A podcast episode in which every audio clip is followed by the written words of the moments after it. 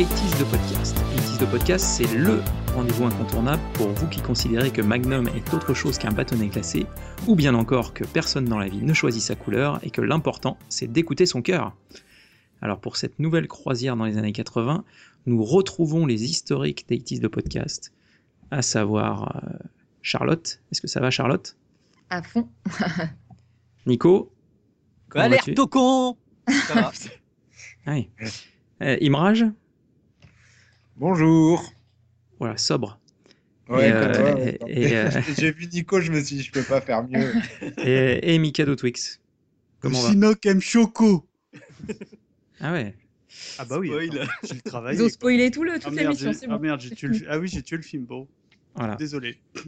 Nous tenons bien évidemment à remercier euh, l'ensemble des poditeurs et des poditrices euh, de leur soutien lors de l'élection pour les Golden Blog Awards et euh, à féliciter l'agence Too Geek pour leur euh, superbe victoire, amplement méritée, un podcast de qualité que nous apprécions toutes et toutes, donc euh, quitte à perdre, autant que ce soit au profit de l'agence Too Geek. Voilà.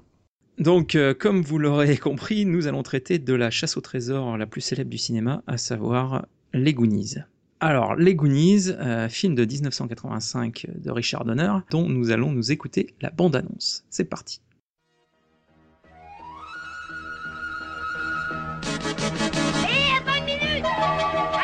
Steven Spielberg présente Les Goonies, un film de Richard Donner. Et voilà, c'est cassé, Choum. Eh, Mika, trouve une carte. Oh la vache, vous vous rendez compte de ce qu'on pourrait faire? Oh non, je ne veux plus être mêlé aux aventures à la con des Goonies. Je vous présente Mickey, Il faut que j'aille au pipi room.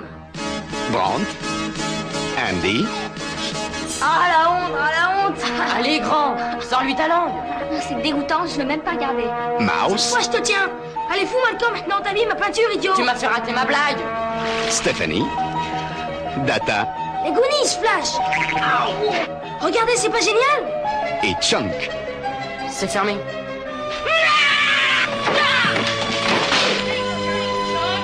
Ils se sont surnommés les Goonies. Alors, comme je le disais, euh, il s'agit bien évidemment d'un film euh, des années 80. Sinon, nous n'en traiterions pas dans cette émission.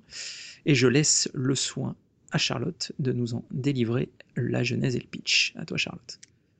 Alors, euh, les Goonies, c'est l'histoire d'une bande de jeunes adolescents, et je dirais même préadolescents pour certains, qui vivent dans un quartier d'Astoria, donc une ville de l'Oregon, qui s'appelle les Goondocks, d'où le nom des Goonies. Euh, alors j'avoue que pour moi, ça a été une grande surprise parce que depuis toute petite, je me suis toujours demandé pourquoi ça s'appelait les Goonies. Donc c'est très très bien d'avoir révisé le sujet parce que j'ai euh, une réponse à une question existentielle pour moi. On a donc euh, une bande de jeunes garçons au départ qui va se faire un petit peu dégager de chez eux puisqu'il y a des investisseurs qui veulent racheter le quartier pour construire un golf. Et, euh, et ils sont un petit peu désespérés parce qu'ils risquent d'être tous séparés. Et comme par hasard, en fait, la veille plus ou moins du déménagement, ils découvrent dans le grenier d'un des garçons une, la fameuse carte au trésor, donc qui va les conduire à partir euh, à la chasse au trésor, évidemment, le fameux trésor de Willy le Borgne. Donc c'est un petit peu étrange quand même de trouver une carte euh, dans un grenier. Si j'ai bien compris, c'est le père en fait d'un des jeunes qui est conservateur de musée et qui garde des pièces de collection dans son grenier. Je pense que ça doit être très très fréquent pour un conservateur de musée de garder des pièces hors de prix dans son grenier. Évidemment. hein. Euh, donc ils seront rejoints un petit peu plus tard par euh, deux jeunes filles qui vont s'intégrer euh, à l'équipe. Euh, et ils vont se retrouver confrontés à une bande de brigands, si je puis me permettre, qui sont plus drôles que, De bandits de grand chemin. voilà, qui sont plus drôles quand même que flippants et qui sont fort sympathiques au demeurant. Donc euh, voilà, Euh, pour l'histoire rapidement. Sympathique, sympathique. Voilà, bon, ils sont sympathiques. Ok, ça marche. Bon, alors donc, pour ce, euh, ce long métrage, comme je le disais, de, de- de Richard Donner, également connu pour... L'arme fatale. Merci, il y en a un qui suit, ça fait plaisir. Bon. Excuse-moi. Superman. Superman Superman et X-Men ouais. Days of the Future Past. T'as vu Ouais. mes notes un peu? Ouais, alors euh, je suis plus sur l'arme fatale.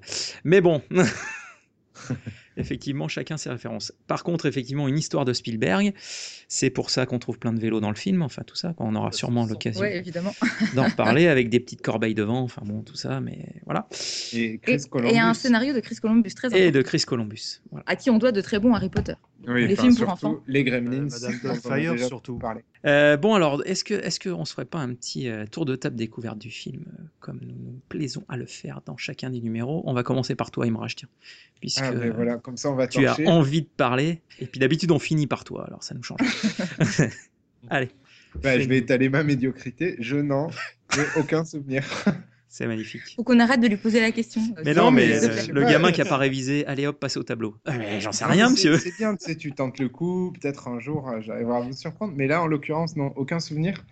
Euh, juste pour expliquer, euh, un- je pense que je l'ai vu très très tard pour la première fois. Euh, je pense pas que je l'ai vu pendant mon enfance. Et euh, pour moi, c'est un film euh, qui est devenu culte à partir du moment où je l'ai redécouvert plus tard, ou découvert, je sais pas. Dans le sens où c'est le genre de film qu'on aurait toujours voulu voir quand, quand on est gamin, et c'est surtout le, le genre d'aventure qu'on aurait aimé vivre quand on était gamin. Donc, du coup, je l'ai découvert vraiment sur le tard, et je regrette énormément parce que c'est typiquement le genre de film que j'aurais pu regarder en boucle euh, quand j'étais gamin. Une courte, une courte non-découverte, excuse-moi, puisque c'est plus une non-découverte avec toi. Je l'aurais. Ça va un être une rubrique spéciale en fait pour, euh, pour lui. La ça. non-découverte du film. Bon, et toi, Charlotte? Euh, bah moi, ça fait partie justement des films que j'ai regardés en boucle étant petite, des, vraiment les films d'aventure pour enfants avec l'histoire sans fin, Labyrinthe notamment, et que j'ai découvert dans le même, euh, le même esprit, c'est quand j'allais passer des vacances chez ma marraine à Marseille. Euh, à chaque fois que j'allais y passer une semaine, elle me louait des films quasiment tous les jours. Et euh, c'est un des films qu'elle m'a loué et que enfin, j'ai dû avoir la cassette quelques jours et je l'ai regardé euh, trois, quatre fois par jour pendant euh, tout le temps de la location, donc quasiment une semaine. Et c'était euh, voilà. Ok, donc tu, tu l'as découvert dans des conditions, on va dire, euh, normales. Voilà, exactement. Optimal, quoi. Voilà, Dans la collection Popcorn. au ciné. Ouais. Pile poil dans l'âge, tu vois, j'avais 7-8 ans, c'était euh, le top du top. Ok, bon. Et toi, Nico? Alors, euh, moi, en fait, euh, je l'ai découvert assez tard, a priori, par rapport à la, à la sortie du film.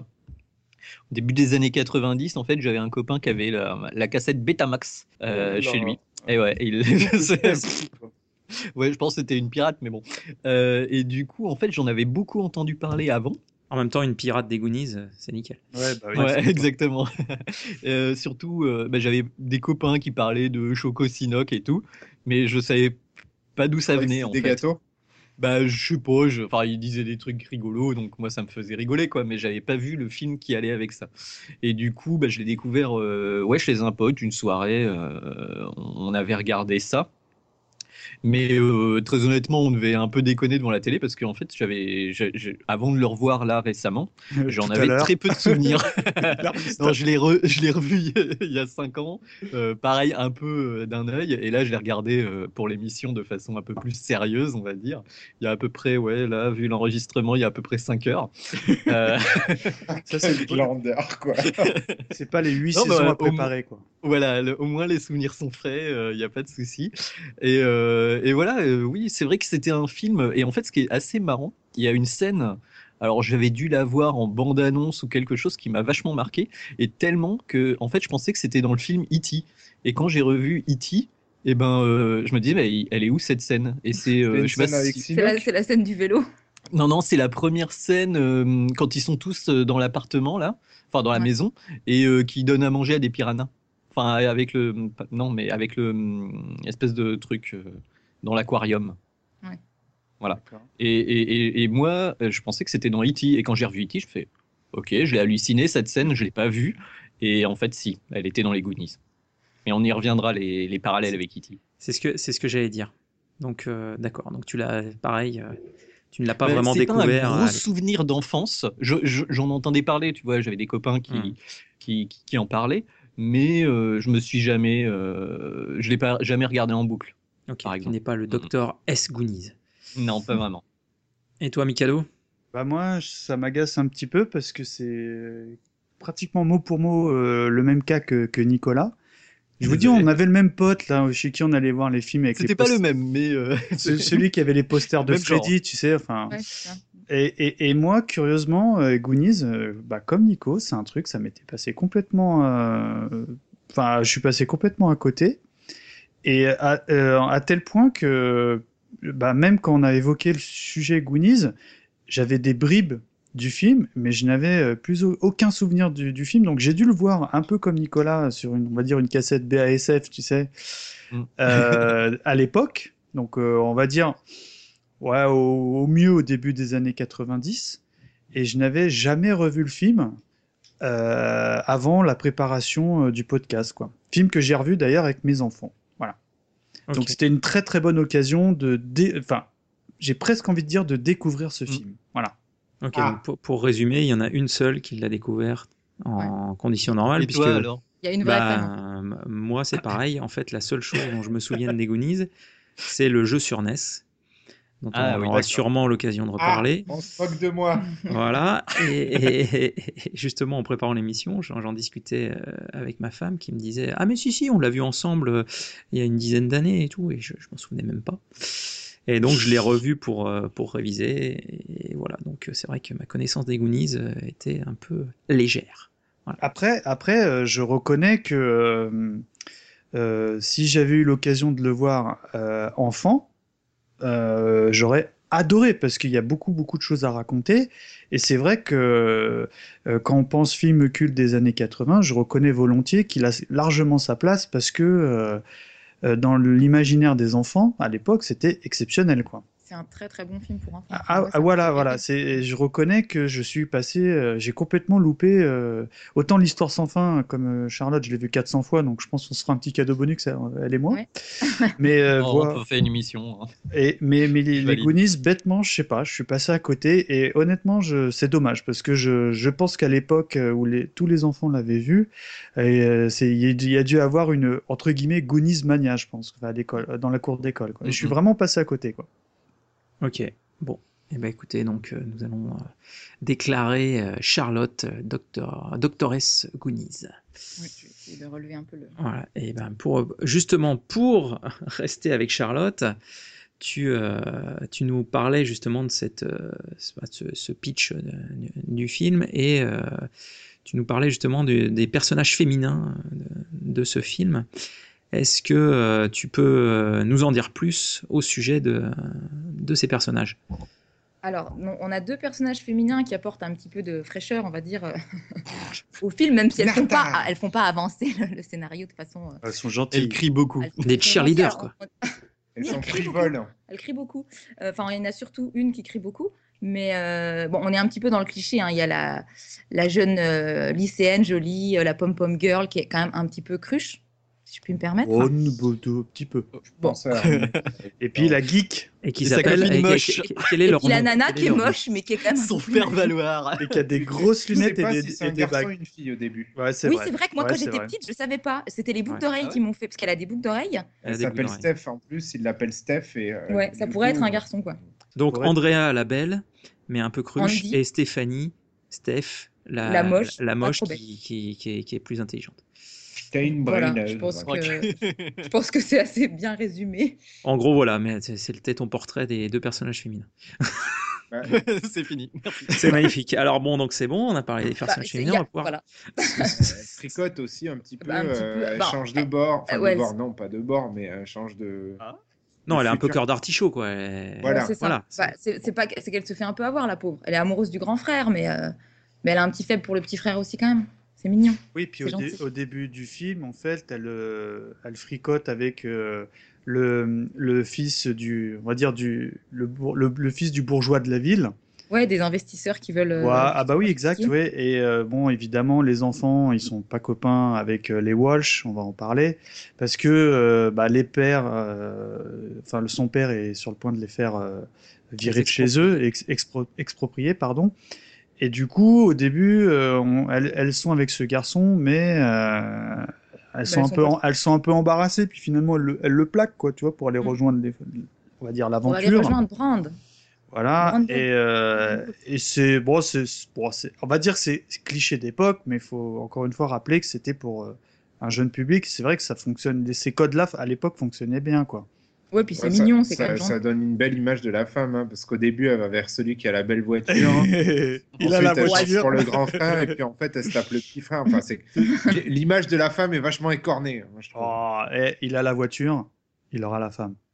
Ce qu'elle Ouais. C'est pas faux. L'a pas. La il l'a Volkswagen. C'est pas faux. Une saloperie. Voiture allemande. Pour, pour Et puis Steph, sur- elle a quand même un petit faible pour Bagou, quand même un petit peu, il me semble. Ah, il y a un truc, ouais. Il y a un truc, à moment quand même. donné, ouais. Bon, il est un peu plus jeune qu'elle quand même, ça m'avait toujours un Ouais. peu euh, C'est- malsain, on est d'accord. perturbé cette histoire. Bon, écoute, euh, merci Charlotte pour ces portraits euh, tout à fait magnifiques de la jante féminine des Goonies. Euh, on aura peut-être l'occasion de réévoquer effectivement leurs leurs relations diverses avec les, les autres personnages.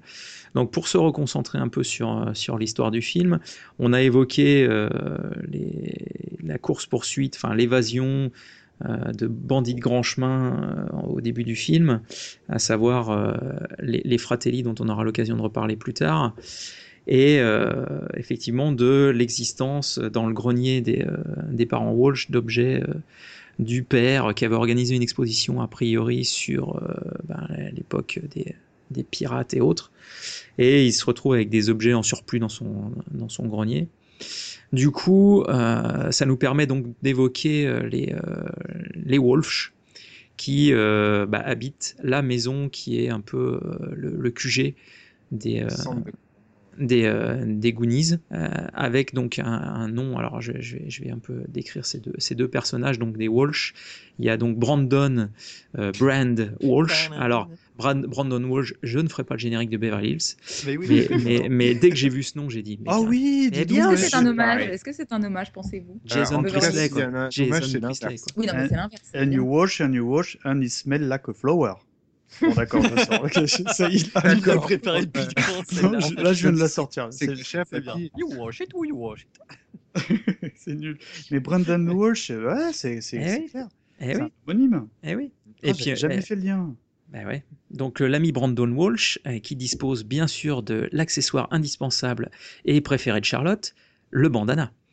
Évidemment. Ah ouais, alors, alors, ça alors me ça, faisait craquer petit. si je peux me permettre, c'est, euh, vous savez, quand vous avez fait votre cadeau bonus sur, euh, sur le look des 80s, selon moi, vous avez oublié le look du grand frère de, de Brandon, parce que c'était typiquement, euh, on- évidemment, on a parlé du bandana, mais vous avez oublié de parler du short au-dessus du jogging. oui, mais ça, oui. Et ça, j'ai fait, ça mais, c'est- c'était trop le look des 80s, quoi. Euh, les nénettes, elles avaient le collant, comme euh, Charlotte l'a- l'avait évoqué euh, lors de Flashdance et Fame, etc.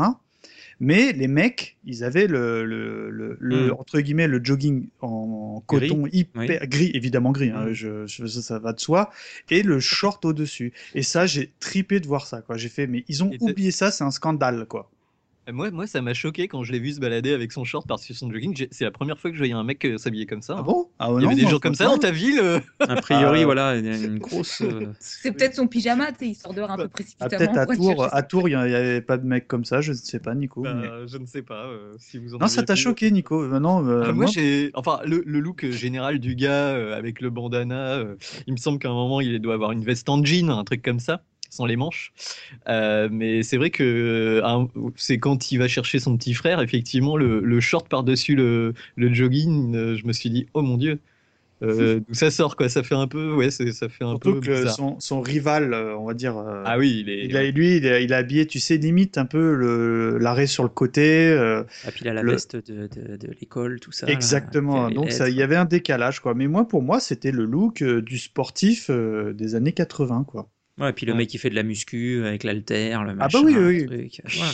Et les, Entre les abdos, un truc. Entre parenthèses, vous savez qui est cet acteur? Ah oui, George Brolin, oui. C'est George Brolin. Josh Brolin. Josh Brolin, pardon. Euh, que personnellement, j'avais, j'ai bien aimé dans Men in Black 3. Mais bon, c'est une petite part. Oh là là là. Ah, si. Euh, si, si, si, Ah, si, ouais. il est bien. Moi, j'ai bien aimé. Ok. Donc, Brandon Walsh. Tin, ta, ta, ta, ta, ta, ta, ta, na, na, na, na. Ah, pardon, j'ai garé ma Mustang au double fil. Euh, donc, euh, Bran- Brandon Walsh, c'est un petit peu. Oh, c'est nul. Putain, J'avais pas capté, quoi. Donc, euh, Brandon Walsh, c'est un peu le, le, le grand. le- Tu m'as pourri le film, quoi, sérieux. Brandon Walsh, c'est un peu le, le, le grand frère, quoi. C'est Pascal le grand frère. Alors, ça y est, je repourris, double dose. Ah, comment il nous plombe le film. Il y a un mélange entre Brandon de Beverly Hills et Pascal le grand frère. Vous Voilà. avez Brandon. c'est ça. Pas de souci. C'est exactement ça. Donc, donc les C'est Walsh. Pascal Walsh. On, on va les appeler les Walsh. Donc, il y a Madame Walsh, euh, qui est ma foi, complètement une- la masse. qui est ma foi une, une- une femme euh, typiquement des années 80, avec Ah oui. euh, les cheveux frisés, euh, tu- avec des, qui revient avec des, des courses avec les sacs en papier, euh, tout ça, accompagné d'une euh, Rosalita, la, la- Oh, excellent cette scène. Ouais, c'est la, nouvelle, euh, la, la- la nouvelle, euh, on va dire, femme de ménage. Et donc, c'est elle qui vit là, et avec euh, donc Monsieur Walsh, et qui ont euh, deux enfants, Mickey et Brandon. Alors, Brandon, comme je vous disais, c'est le grand frère, et Mickey, c'est un peu le, le chef de la bande des Goonies, euh, qui va être l'instigateur de, de cette fameuse euh, chasse au trésor pour essayer de sauver euh, la maison de ses parents de l'expropriation. C'est le plus chétif. euh, le plus chétif de la bande aussi. Oh, Ouais, il y a match avec, euh, il y a- match avec euh, Ri- Richard euh, Wang parce que si, si tu considères Ah, qu'il est gros, non, je- Non, je- non, Ouais, non, mais là, il est asthmatique, euh, Mickey. Il est asthmatique. plus le côté asthmatique. Dès qu'il a un coup de la- ah stress, oui, tu veux dire chétif dans le sens, euh, voilà, oui, le moins Il est fragile, santé, quoi. Ouais, d'accord. Ouais, voilà. Ok, ok. qui, est, qui est interprété, tu l'as pas dit, par Sean Astin, donc euh, Sam, Sam. Sam. Sam, du Seigneur des Anneaux. Eh bah oui. Mais moi, je, je gardais ça en anecdote, mais c'est pas grave. Ah, Non, non, mais je rigole. hein, On la refera. Non, Non, j'adore cet acteur et Ouais. c'est vrai que. Il avait une de- bonne bouille quand même. hein. Ouais, de- mais même aujourd'hui, enfin voilà, il a pas changé de tête. Ouais, bah, il a toujours une tête de bébé, donc. euh, Ouais, J'aime bien cet acteur, voilà. On parle de Mickey. Walsh là, on est d'accord. Ouais, oui, oui, tout à fait, oui. Enfin, pas le, pas la souris, hein, le, le Sean Astin. J'allais dire, il doit avoir son journal, je pense. Eh, mais on est, je sais pas ce qu'on a ce C'est soir. mais, n'importe quoi, les enfants. Je vous l'annonce. C'est un truc qui sort des micros. euh, Oh là là là là. Donc, euh, j'avais pas fini avec Brandon, mais euh, puisque euh, vous parlez. de Brandon. non, mais Ah, laisse-le non, tranquille, ah, c'est auditeurs. Il Brandon. m'a pl- il m'a plombé. Donc, euh, alors Brandon, euh, il faut savoir donc une chose. Donc, il est fan de gym. Il adore faire de la gym sur Cindy Lauper. Euh, il, enfin, adore faire du vélo à petits trous euh, rose pour Oui. enfants. Il adore voler les vélos des petites filles. Ouais. Euh, voilà. les petites filles pour leur voler leur vélo. Bravo. Et pour résumer, quand je l'ai vu, j'ai tout de suite, je me suis dit que c'était un peu le sosie de Benjamin Castaldi finalement. Exactement. C'est vrai, je me suis fait la même Euh, remarque. Je vous laisserai euh, regarder. Ah, Après, Josh Brolin, il est, pas, il est pas mal. Bon, il est un peu vieillissant, mais euh, il a une carrure. euh, moi, je trouve qu'il passe bien à l'écran. hein. Ouais, moi ce que, ce que je trouve, c'est qu'il avait un peu la, la tronche de l'américain, euh, caricature de Ah l'américain. bah oui. Un peu à la Matt Damon, La, gueule carrée, tu sais, le, le menton carré, quoi. Bah, c'est le, le sportif euh, du, du, du lycée, tu vois. Voilà. Et là, quand il fait un peu le patron, quand euh, les, les, les deux euh, personnes qui veulent exproprier les parents arrivent et ils disent euh, Où sont vos parents? Et qui répond Ils sont partis acheter des pampers euh, à la grande surface du coin pour nous tous et tout. Genre, il fait le dur, quoi. Enfin bon. Voilà, donc, donc il se trouve qu'au départ de l'in- de l'intrigue, il se fait attacher sur un fauteuil par les enfants, puisque bien sûr, en tant que grand de la famille, il se doit de- d'empêcher les, les petits de faire des, des bêtises. Et donc, il se retrouve. euh, alors, très honnêtement, quand j'ai vu le film, je me suis dit ah bah tiens, on va, on va plus le revoir. Il va se retrouver attaché. et, et non, quand même, on, le- on le revoit après. Il il est pas très malin, et ils sont quand même beaucoup plus malins que lui. Ouais, il est- il est il, est, pas- vraiment, enfin, il est un peu bête. hein. Un peu le, voilà, le bonnet. Quoi. Il a, il Enfin, a, il, est, 16 en fait, il a- il est guidé par ses hormones. il a que 16 ans, je crois, en plus, dans le film. Il en fait Oui, vachement plus, mais il a 16 ans, hein, si je dis pas d'annerie, hein, non? Parce oui, que, parce que les enfants, en moyenne, ils ont oh, allez, euh, 12, 12 ans, 13 ans peut-être, quoi. Mm. 12, 12 13 ans. Mais euh, à cette époque-là, c'est marrant, hein, ça fait pas si longtemps que ça, entre guillemets, euh, les enfants de 12 ans, c'est- normalement, c'était des tout petits, quoi, tu vois. Mm. Pour ce qui est de, de, Mickey Walsh, donc comme on a commencé à l'évoquer, euh, est le petit frère de Brandon. C'est lui qui, euh, qui, alors il a des talents de conteur puisque c'est lui qui raconte l'histoire de Willy le Borgne. Et j'ai trouvé ce passage euh, plutôt pas mal. L'histoire crédible, tu vois. Il raconte que son, enfin c'est son père qui lui a raconté cette histoire et il explique toute la, toute bah, le pourquoi du comment de Willy le Borgne, où est-ce qu'il s'est retrouvé, euh, et il arrive à nous donner envie de, franchement, de les suivre dans cette. euh, C'est exactement ça. Moi, c'est ça que j'ai trouvé ben, en, fait, euh, en fait, il compte l'histoire pour que l'enfant euh, qui regarde le film euh, ait le, entre guillemets la- le sentiment de, de participer à l'aventure. Les, quoi. les accompagner, ouais, c'est ça. Voilà. Et, et moi, ce que j'aime, en plus, en plus, le fait qu'il compte le, les aventures de le Willy Le Borgne, ça, ça a une, a une incidence euh, importante dans, dans le déroulement de l'histoire. Ce qui est, ce qui est intéressant, c'est que c'est un, moment aussi de respiration dans le film parce que euh, il y, a- il y a tout un enchaînement où on découvre les personnages, il y a les gaffes de Choco et tout ça, et euh, il y a ce moment-là où euh, on est limite euh, au c'est point ça. du feu à, à Voilà. écouter Mickey raconter son truc. Ça, ça fait vraiment une pause, euh, la pause scénaristique du film, C'est ça. Qui est vachement importante et qui met la base, euh, la base de, de tout ce qui va se passer après. Quoi. Bah, ça le pose aussi comme le gamin le plus rêveur de tous, en fait. Mm. Tu vois, celui qui a vraiment. euh, Ce qui n'est Oui. pas forcément le cas des autres. C'est lui vraiment qui, qui influe euh, son envie, son désir de partir. Euh. Ah bah, c'est Voilà. pour ça que je disais que c'est clairement un peu le, le chef de la bande. hein. C'est pas Ah oui. forcément euh, celui qui va, on va dire, avoir le plus de charisme, mais au moins c'est lui qui donne au- envie aux autres euh, d'y aller quoi. Et il a un se- BMX. Et il a un BMX, messieurs dames. Ah oui, le BMX, Ça, le fameux ça, BMX. Ça c'est indispensable. Et donc comme nous on l'a précisé, il est asthmatique. Mm. Et sauf qu'à un moment il dit euh, j'en ai marre, euh, pff, il balance son truc, Fuck l'asthma. la, la, la ventoline, il meurt et le film est petit pouce en l'air. C'est bon, ça me saoule. Non mais c'est beau là. c'est juste psychologique, hein, c'est bien De- connu. Demain, j'arrête. hein. Ouais, ouais. Donc Non, voilà pour, c'est- pour- c'est c'est un chef en devenir parce que moi j'ai vraiment eu la sensation, enfin le re- re-regardant plusieurs fois parce qu'on l'a vu plusieurs fois euh, cette année, mais euh, j'ai vraiment la sensation qu'au départ il n'est pas forcément le chef. On est plutôt c'est Bagou qui a plutôt ce Ouais, rôle-là ouais. euh, de leader en tout cas charismatique on va dire, et lui s'impose petit à petit dans, dans tout le film et, et devient le chef naturel du groupe. C'est plus dans ce sens-là que je l'ai vu, mais il n'est pas chef au départ quoi. Il lance l'aventure. Mais, Ouais, euh, mais mais après, il voilà, se c'est pas dévoile en forcément tant lui qui a le charisme. euh, Effectivement, euh, on aura l'occasion d'y revenir, mais Bagou a plus de charisme que lui. Effectivement, clairement. Pas spécialement, mais Non. bon. Ah, Non, moi je trouve, moi je trouve que, enfin, Bah, L'acteur est beaucoup plus charismatique. Bah oui. notamment euh, dans la fameuse scène euh, qui, je pense, euh, bon, je vais, je vais commencer par ma scène culte. Effectivement, Oui, la scène euh, où euh, Madame Walsh arrive avec donc cette fameuse femme Ouais. de ménage. Oh là là. du coup, C'est. C'est- C'est moche, c'était ma scène. hein. Je, je préfère le C'est dire. la scène de tout le monde, en fait, comme d'hab. Et- et- C'est cultissime cette scène. quoi, il lui dit, euh, oui, alors, euh, enfin, elle commence à dire, oui, est-ce qu'elle parle pas un mot de, de notre langue? Donc, euh, est-ce que quelqu'un parle euh, espagnol? Et là, il fait mielleux. Alors, j'ai l'impression qu'il la drague. En fait, ça fait très genre, oui, euh, Madame Walsh, euh, oui, je peux, je peux tout faire pour vous être agréable, ainsi de suite. Il y a toujours ce genre de cliché euh, de l'enfant qui est amoureux euh, de la femme mature euh, et des mamans. C'est, Oui, c'est vrai. ouais, non, ouais. franchement, il y a toujours ce cliché-là dans les, enfin, souvent dans les le, films. le bagou, il, il aime bien. 80. il- Bagou, il chauffe Madame Walsh. hein. Franchement, je trouve que, je trouve que. Il aime les mille. bah, Je, après- je me suis après- clairement identifié à Bagou, mais bon après, euh, je me suis bien après, vu jouer cette scène, mais euh, voilà. Et du coup, donc il, il, il emmène, euh, il se- il s'imp- il s'improvise traducteur, et en fait, euh, Madame Walsh lui dit, euh, alors vous rangez les petites culottes ici, euh, vous rangez les petits trucs là, et euh, donc lui il traduit par, alors la marijuana c'est le tiroir du haut, la cocaïne au milieu, et alors surtout pas mélanger les drogues, et ainsi de suite.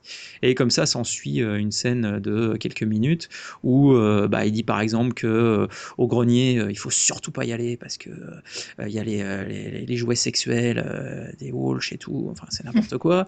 Et il finit en, en, en disant euh, oui alors donc euh, dans ce placard, euh, alors euh, voyez-vous euh, si vous conduisez mal, euh, vous allez finir enfermé là-dedans euh, pendant deux semaines euh, sans eau, euh, sans, sans nourriture, sans rien du tout. Et donc la, la Rosalita là, elle conclut en disant mais je suis dans une maison de fous. Et euh, enfin je trouve Mais elle ne s'enfuit pas quand même, elle reste. Mais voilà, ce c'est ça qui est- voilà, c'est ce ça que qui je est me beau. suis dit aussi. ouais. C'est ça qui est beau, quoi. C'est c'est qu'elle reste, quoi. C'est- Elle se dit, j'ai- un défi, je vais le relever. quoi. Non, mais c'est une, c'est une scène qui est, qui est vraiment top, quoi. J'avoue ce que. assez marrant aussi, c'est je trouve euh, tous les gamins sont extrêmement vulgaires. Je sais pas si ça vous a Alors, c'était. au niveau du parler.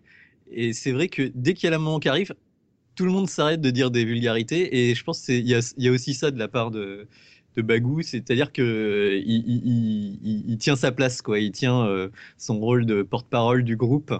Donc, euh, oui, Euh, il- effectivement, il, Nico, il est tu, très à l'aise à ce niveau-là. tu fais ton. Tu viens d'en parler, ça faisait partie de mes. euh, D'accord, pas d'accord. Quand j'ai revu le film, j'ai été choqué par la vulgarité de la VF.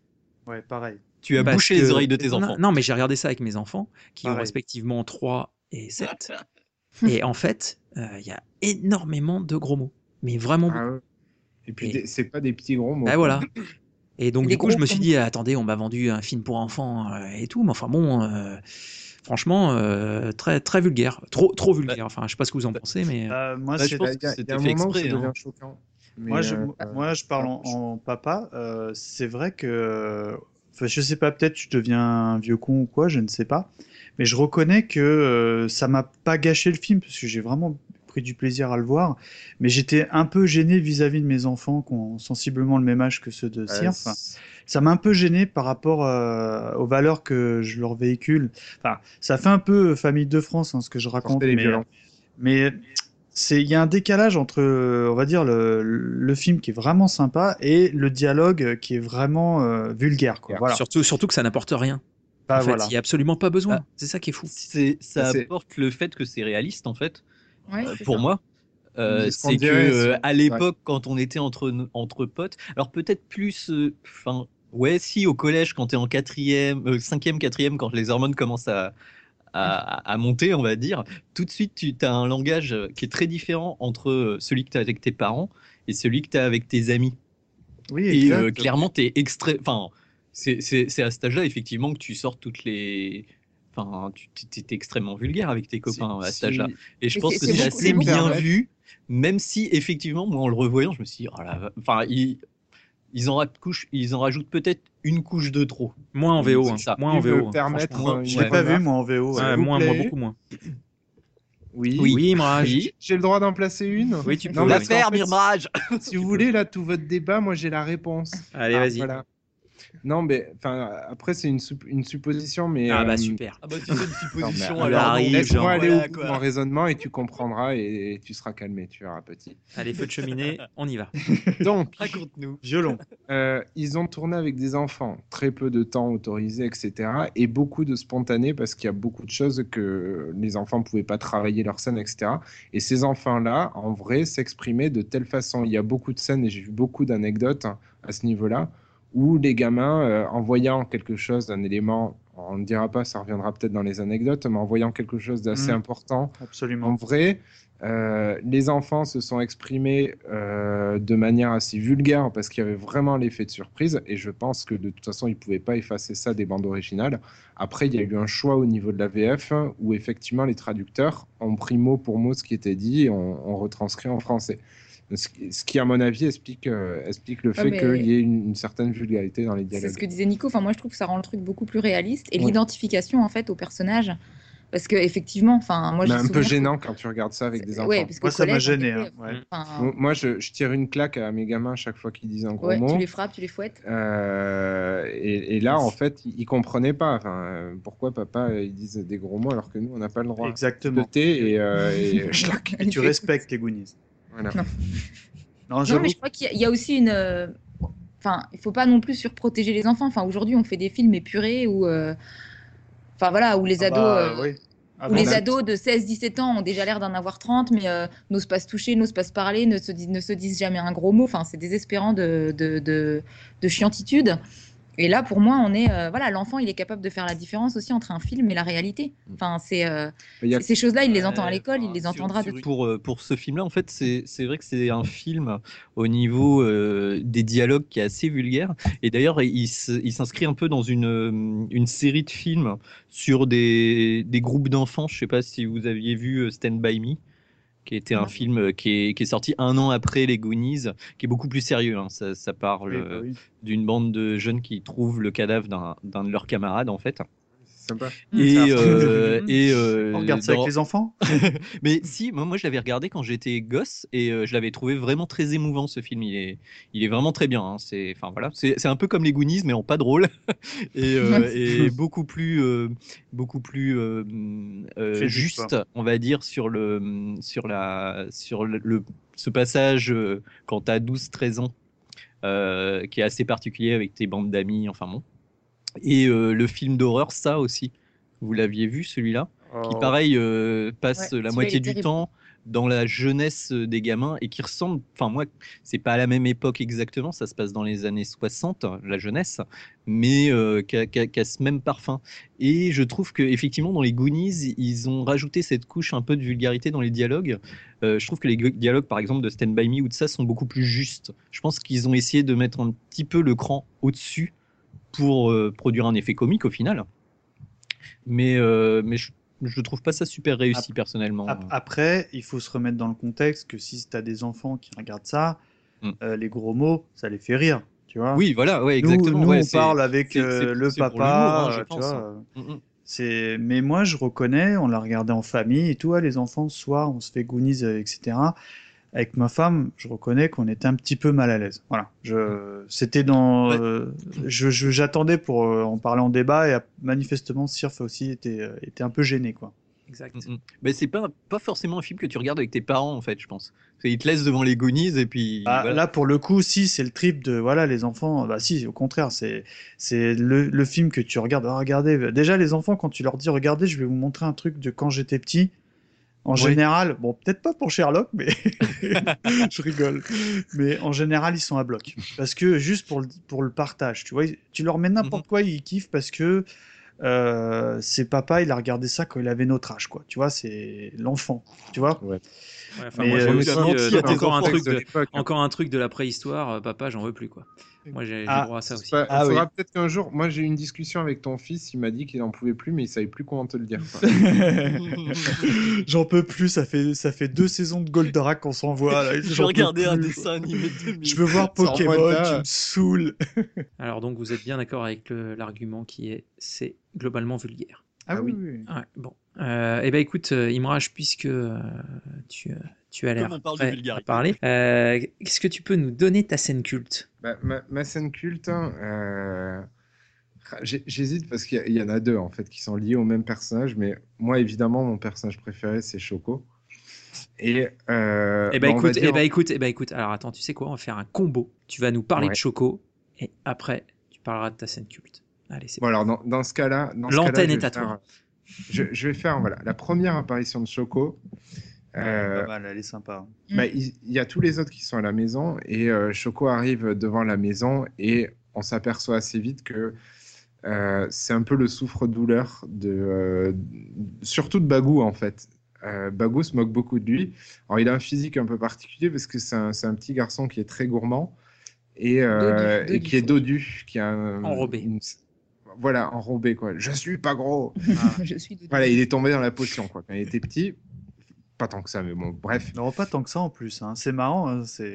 Ouais, Non, mais Moi, je est- me, dans mes souvenirs, c'était un monde standard, euh, hyper obèse et en fait, c'est un, Ouais, américain quoi. lambda, les, quoi. Tu vois. ouais, les standards ont bougé, hein, c'est-à-dire que maintenant il ferait par- partie des enfants euh, Ouais, classiques euh, américains. Euh, à Quand il t'envoie ses euh, abdos quand même, quand il soulève son truc, euh, Mm, mm. tu sens. Ah, Ah oui, Il y a de la vague, chut, hein. chut, chut, chut, chut, chut, s'il vous plaît, s'il vous plaît, s'il vous Du respect pour la scène culte. Bref, c'est euh, voilà, ma, ma scène préférée du film, c'est celle-ci. Et s'il y a une image que je retiens de, des Goonies, c'est le moment où bah, Bagou, Bagou lui demande de faire le bouffi bouffon. Ah bah oui. Et le bouffi bouffon, c'est une espèce de danse du, du ventre. Danse du gras. Pour, pour vous expliquer ça, Choco, euh, donc il y a un peu, un peu dodu, soulève son t-shirt et montre euh, un- son ventre qui pendouille un petit peu. Et euh, imaginez qu'on lui mette deux électrochocs dans le dos. Ou, vous savez, quand on tire sur quelqu'un avec les, les trucs des flics là, qui électrocutent, tasses- voilà. Et il imite une, éle- une, une, une prise d'électricité. Et donc, du coup, ben, il fait bouger son ventre un peu dans tous les sens. Et euh, voilà, donc c'est le, le bouffi bouffant, c'est ça. Et pour moi, c'est euh, c'est ma scène culte parce que c'est. euh, il y a des gifs animés qui traînent sur Internet et tout ça. Et, et souvent, euh, souvent c'est une image qui revient à propos des Goonies. Donc euh, voilà, c'est vraiment le, le, le petit truc. Chaque fois que je le vois, je m'en lasse, je m'en lasse pas.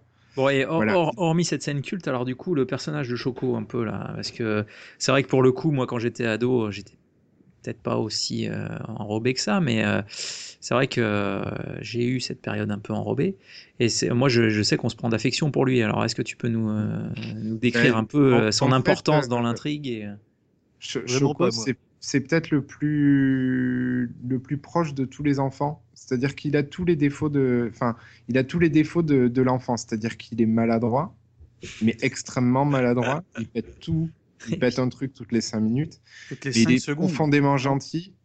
Il est euh, toujours amical. euh, c'est un gourmand. Mais euh, bon, voilà, on l'a dit, il est un peu enrobé, mais il mange beaucoup. Et quand je dis qu'il mange beaucoup, c'est qu'il ne pense qu'à bouffer en permanence. Et il a aussi un petit défaut que beaucoup d'enfants ont, c'est qu'il est à la limite du- de la mythomanie. C'est-à-dire que Mm. Il raconte toujours des choses qui lui sont arrivées exceptionnelles. Euh, il passe aussi des canulars téléphoniques au shérif, euh, au shérif de la ville. D'ailleurs, il y a un petit clin d'œil aux Gremlins. Eh Ouais. oui. Mhm. Donc, euh, donc voilà, et euh, bah, Chris Columbus, hein, les enfants. Et euh, bref, voilà, en fait, c'est l'enfant qui a, qui a tous les défauts de l'enfance, mais euh, malgré tous ces défauts-là, il est éminemment sympathique. Et Et je pense, attentif. et, et je pense qu'on peut Et il a la aussi- chemise de Magnum. Ouais, mélangé à, par contre un pantalon de golfeur. Et alors là, on n'y est plus du tout, les enfants.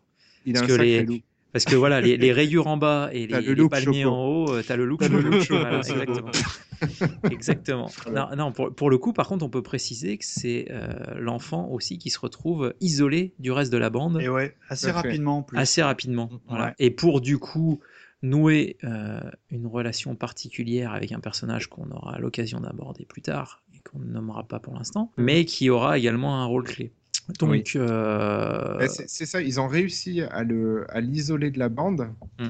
parce que, enfin voilà, scénaristiquement, il y avait peut-être des raisons particulières, mais lui donner une importance capitale dans le dénouement.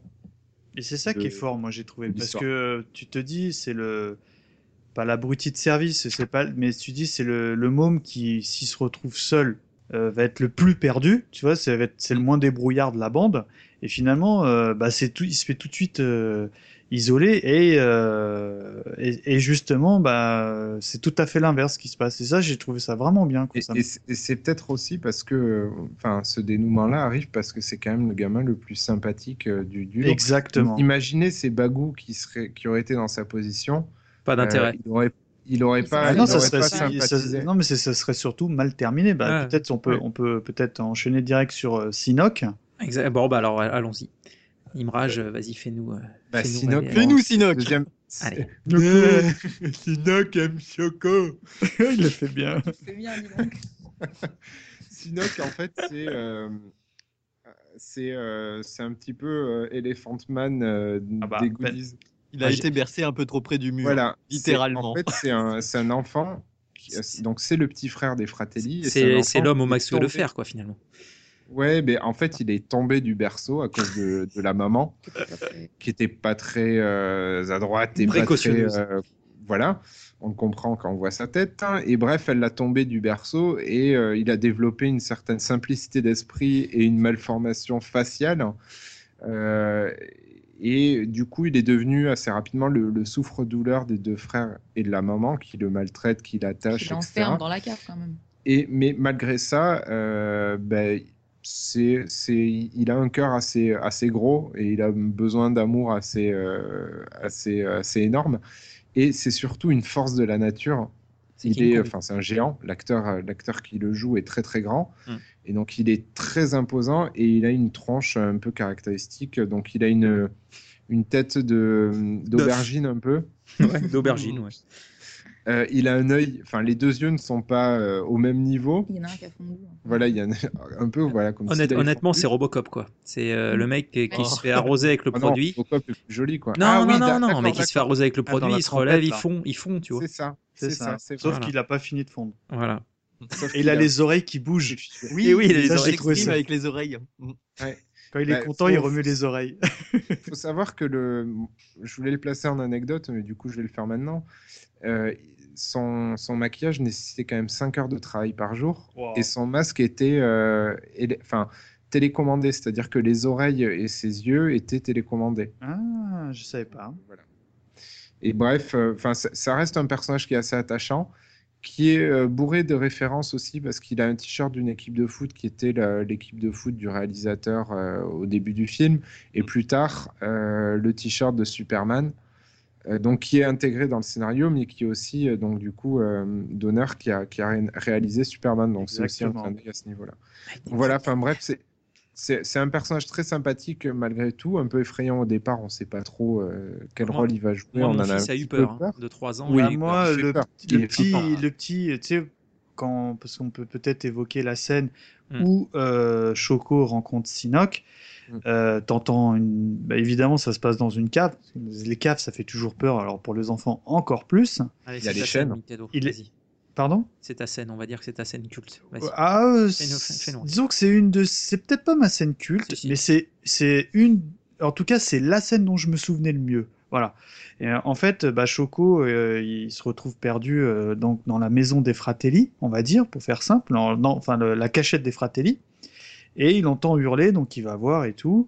Et en fait, on voit une espèce de d'individus euh, de dos attachés à des chaînes qui regardent la télé. Enfin, c'est assez, assez flippant. Tu l'entends hurler. Et au début, bah, Choco, il est complètement apeuré. C'est pour ça qu'on disait que ça marcherait pas avec, avec par exemple, Bagou, parce que Bagou, euh, Il aurait pas peur. il aurait pas peur et il serait pas, il ferait pas tout, il verrait tout de suite, euh, Je ferai le malin. il ferait, il voit, il voit tout de suite la, la laideur de, de Sinoc et il verrait pas entre guillemets ce qu'il y a derrière euh, son visage. Pour faire un peu clicheton. Non, mais c'est. Et puis bah lui, Choco, bah évidemment qu'il est apeuré, mais au lieu de se sauver, bah il lui propose euh, un petit carré de chocolat ou un gâteau. Non, je- fait- au départ, il se fait attacher à- dans la cave avec lui. Ouais. Ah oui, exact, pardon. là là, c'est moche. Mais il y a, il y a surtout une scène qui est cultissime à ce moment-là aussi, c'est la, la scène où Choco essaye absolument de bouffer à la cuillère euh, des, des fratelli. Vous vous vous souvenez Oui, pas oui, de ça? oui. Oui, en fait, il, a, il, y a une, il y en a un qui mange une glace et genre il veut lui piquer, il, est, il lui pique sa cuillère et tout. Ouais, ouais. Et à un moment donné, il parle entre eux trois et il y a Choco qui récupère la cuillère et qui bouffe dans le pot de, dans le pot de glace euh, à leur jeu pendant qu'ils sont en train de parler. quoi. de l'assassiner, lui, il, voit une glace, une, une glace et manger, manger. C'est ça, il, il pourrait avoir d'autres soucis, quoi, parce que c'est quand même des criminels qui tuent, tu vois, et, euh, et en fait, non, il pense qu'à bouffer, quoi. Et, et justement, donc pour en revenir à Sinoc, euh, le lien qui les unit, c'est la bouffe. C'est exactement ce que j'allais dire en fait, parce que euh, euh, si ça avait été n'importe quel autre personnage, bah, ça n'aurait pas fonctionné parce que n'importe qui aurait eu peur et euh, le Sinox se serait senti agressé et potentiellement aurait pu devenir violent. A en revanche, avec Choco, le, le- ça passe tout de suite. De par euh, le truc euh, commun, c'est la bouffe. C'est même pas la nourriture, c'est la bouffe. Et euh, en fait, ils deviennent amis, euh, mais instantanément, quoi. Mhm. Et Sinoc euh, serait même, enfin, se retourne même contre sa mère et ses frères pour euh, sauver le, le Choco, quoi. Et sauver les autres aussi. par Exactement, quoi. Par extension. Et c'est ça qui est- que j'ai trouvé intéressant parce que euh, Si- Sinoc, il fait euh, premier abord, il fait super flipper, puis en- et puis très rapidement, il devient très sympathique, quoi, tu vois. Et euh, j'ai trouvé que c'était une, des forces de ce film-là parce que ça te fait, euh, sans rentrer dans un débat philosophique à dessous, mais euh, euh, t'arrives à voir entre guillemets au-delà des apparences, quoi. Et ça, ça m'a beaucoup plu, quoi. Et je pense que pour les enfants, un ça fonctionne bien, quoi. Parce qu'au début, ils avaient vraiment peur du Sinoc. Après, il y a des, histoires de caméra, euh, la rencontre, elle se fait dans le noir, etc. etc. Et euh, évidemment, quand tu es dans la grotte, c'est des, des très belles lumières et tout, donc le contexte est différent, donc tu as moins de raisons d'avoir peur. Mais euh, j'ai trouvé que... Et puis il est plus rigolo. Il a, il Ouais, a son costume de pirate, tout ça. Ouais, et ça, ça, ça passe... Ça joue aussi. hein. Bon, du coup, du coup Mikado, euh, pendant qu'on parle de Sinoc, euh, tu vas pouvoir enchaîner avec euh, les, les Fratelli, histoire de compléter le tableau euh, de famille. Bah en fait, les Fratelli, c'est euh, on a on a on les on les voit dès le début du film parce que ça commence en prison où t'as le, le frère qui est Jack Fratelli, celui que d'ailleurs qui joue dans euh, la série Profiler. Je sais pas si vous vous souvenez de cette série. Mm. En fait, c'est un mec qui qui est qui est pas il est vilain, patibulaire. hein. mais il est un peu patibulaire et on dit on dit qu'il a le, le visage qui est perlé. Vous savez, ce que- c'est? Comme si euh, oui, il a on déminé un, un champ, euh, enfin, il a pris des graviers dans la tronche. Quoi. C'est ça, comme s'il avait Herbert une sorte Léonard. de, Une météorite. de Herbert vérole, ou je sais La petite vérole, oui, c'est ce qu'on. ouais. Herbert C'est ce qu'on disait à l'époque. Un Après, visage je- vérolé, ouais. C'est ça. Mm. Et donc, bah, ça fait un peu gueule patibulaire. Et euh, au début, il se fait passer pour mort, pendu, et en fait, il... c'était une ruse pour, euh, bah, pour, pour, euh, pour, euh, euh, pour s'évader, pour s'échapper. Donc, euh, bon, bah, il y a sa mère et son frère aîné qui, euh, qui, qui l'attendent à la, à la sortie. Donc, euh, la, la mama, c'est vraiment euh, comme dans les Dalton, sais, c'est la, ma, c'est la mama, parce que c'est c'est une famille italienne et euh, bah, qui arrivent à faire donc euh, évader le grand frère, et après qui vont se cacher à leur fameux refuge, là où précisément est l'entrée de la caverne euh, au trésor, quoi. Et euh, moi j'aime bien la mama parce qu'elle est vraiment vraiment clicheton euh, de la mauvaise mère méchante, tu sais, des années Mhm. 80, tu sais, vraiment euh, quand tu penses aux, on va dire aux mères méchantes, tu penses à, à Mama Fratelli. Et euh, bah en fait c'est elle qui dirige un peu toute la bande et comme on l'a dit un petit peu avant, bah elle est tellement sympa qu'elle a fait tomber Sinoc, tu vois. Et euh, Plusieurs fois. plusieurs fois. C'était pour gagner à, à Vidéogag. Il Ouais, versé oui. et blam pour avoir lâché cadeau, quoi. Mais bon. Non, mais elle est horrible. En plus, elle a un chouchou, puis elle dit clairement que c'est son chouchou tout le temps. Quoi. Les deux autres, elle en a rien à foutre. C'est ça, voilà quoi. C'est Francis, Francis Chouchou. Et en fait, et puis t'as Francis Fratelli, donc c'est celui qui est qui a des cheveux, mais qu'en vrai, il a une C'est pas des vrais cheveux. il a une une moumoute, parce qu'on disait moumoute à la Guilux, tu sais, et qui est donc le frère le plus intelligent. Mais euh, les deux en fait réunis, euh, c'est un peu euh, Ekel et Jekyll quoi. C'est pas non plus euh, des, des grandes lumières quoi. Donc en fait, ils sont euh, très méchants, mais ils sont clichés dans leur manière d'être méchants quoi. Euh, Ouais, ils, sont, ouais, ils sont un peu, euh, c'est voilà, ils sont un peu grotesques. On sent qu'ils sont un peu gauche. Quoi. Et il y a un truc qui est très drôle, c'est que concernant euh, Jacques, c'est Jack Fratelli, il a un plaisir, c'est de, chan- c'est de chanter en italien, Ah oui, c'est vrai. qui a, qui a pour euh, ré- résultat d'agacer profondément euh, son frère et, sa mère. Et en fait, son, on sent que c'est- presque sa vocation loupée parce que son, son plaisir dans la vie, c'est de chanter en italien. Quoi. Voilà. Tu t'es reconnu en lui, je suis sûr. Ah oui, oui, moi j'aime bien. Ok, alors du coup, bah, écoutez, euh, on va basculer sur euh, un peu le, le personnage, euh, l'inspecteur gadget du groupe, Ah ouais, carrément. à savoir là là, euh, Richard euh. Wang, euh, alias euh, Data. Nico, Data. je te laisse nous en, nous en parler. Comme tu disais, hein, c'est un peu le petit génie de la bande. Euh, il est d'origine officiellement dans le film japonaise. Et il est joué par Jonathan Kekwan, le petit chinois dans le temple maudit. Ah, c'est 2008. Dr. Jones, Dr. Jones. Oui, c'est lui. Donc il est moins énervant que dans C'est pas le Chevalier maudit. Lumière, non? Ah non, non, bah non. Non. J'y- ai pensé un moment, quoi. J'y ai Il y avait pensé. un chinois dans les années 80. Euh, C'était lui. Euh, voilà, donc euh, en fait c'est un petit génie dans le sens où c'est un petit inventeur en fait.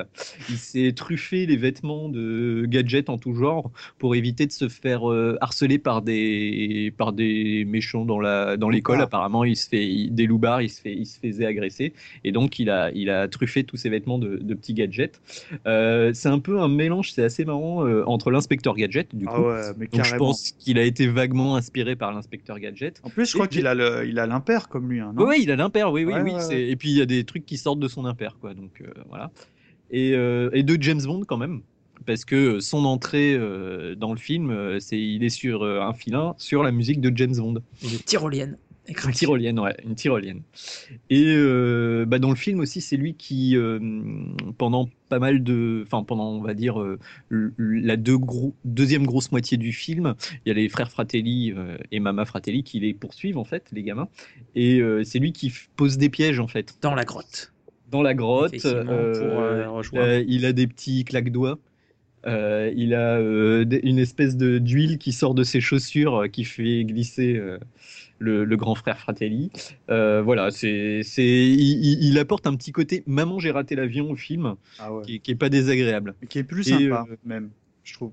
Ouais, ouais, ouais. Oui, oui. Bah, en fait, les, les, les deux frères, ils ressemblent un peu aux deux brigands quand même euh, dans leur euh, humour visuel, on va dire, euh, aux deux méchants dans, dans Maman j'ai raté l'avion. Ah, tu sens, tu sens de- si je peux me permettre, dans Maman, j'ai raté la- la- l'avion, qu'il y a une influence euh, directe. euh, Ah bah, elle est claire. hein. Ah bah oui, enfin franchement, c'est, tu sens que si c'est inspiré de ce film pour faire, pour faire euh, cette œuvre-là, quoi. Et, et ce qui est assez marrant en plus, c'est que ces gadgets, en fait, c'est les gadgets que pourrait imaginer un enfant. Vraiment, quoi. Enfin, genre, il a un grappin avec une espèce de, De dentier. de dentier euh, mécanique. Bon, alors, euh, jeunes auditeurs, n'essayez pas de faire ça. Pas ça ne fonctionnera pas. Et, mais euh, mais c'est assez marrant parce qu'on s'imagine bien, euh, voilà, il, il, il- il- il voit les deux objets, il se dit ah tiens je vais me faire un grappin avec ça, et puis du coup bah ça marche parce que c'est un film pour enfants quoi. C'est ça. C'est c'est c'est c'est c'est un personnage vraiment sympathique moi je trouve qu'il est on le regarde avec il des est yeux assez- ouais Enfin, le, coup du grappin, effectivement. euh. Oh, c'est nul. Ah non, mais oh, quand mais tu les, vois- les premiers degrés, Imrage, faut le voir avec tes Ouais, yeux d'enfant. Là, là, Oui. là, pour le coup, c'est autant je, je te dis, j'ai- j'aime beaucoup le perso, hein, j'adore le. Moi, c'est mon préféré, perso. tout. Mais le petit dentier qui saute, euh, normalement, qu'on a tous eu quand on est gamin, que t'es même pas capable de choper un mouchoir avec, il s'en sert de Il se grappin. suspend. Il l'a il modifié Ouais, ouais. Ah oui, tu parles du petit dentier avec les pieds, là, qui fait clic, clic, clic, ouais ouais clic. c'est ça ouais C'est ça, ouais. C'est marrant quand on est adulte, euh, c'est plus trop le même truc, mais il y a encore les pieds. oh, pardon. Oh là là là. Oh là Stop, là là stop. là là. Allez hop, hors sujet. Non, puis surtout, euh, Data, c'est quand même euh, la, la minorité asiatique. Oui, c'est la minorité. Oui, parce qu'il n'y a pas de petits Et il n'y a noirs pas de dans petits ce noirs. film. J'allais vous le dire. C'était un autre argument. Pourquoi il n'y a pas de euh, petits noirs Il y a- eh Ah, ben, ouais. ils, ils ont remplacé le petit noir par un petit euh, chinois japonais euh, Asiatique, on va dire. qui parle très mal japonais. C'est assez drôle d'ailleurs. À la fin, il y a une scène où il retrouve Avec ses parents père, ouais.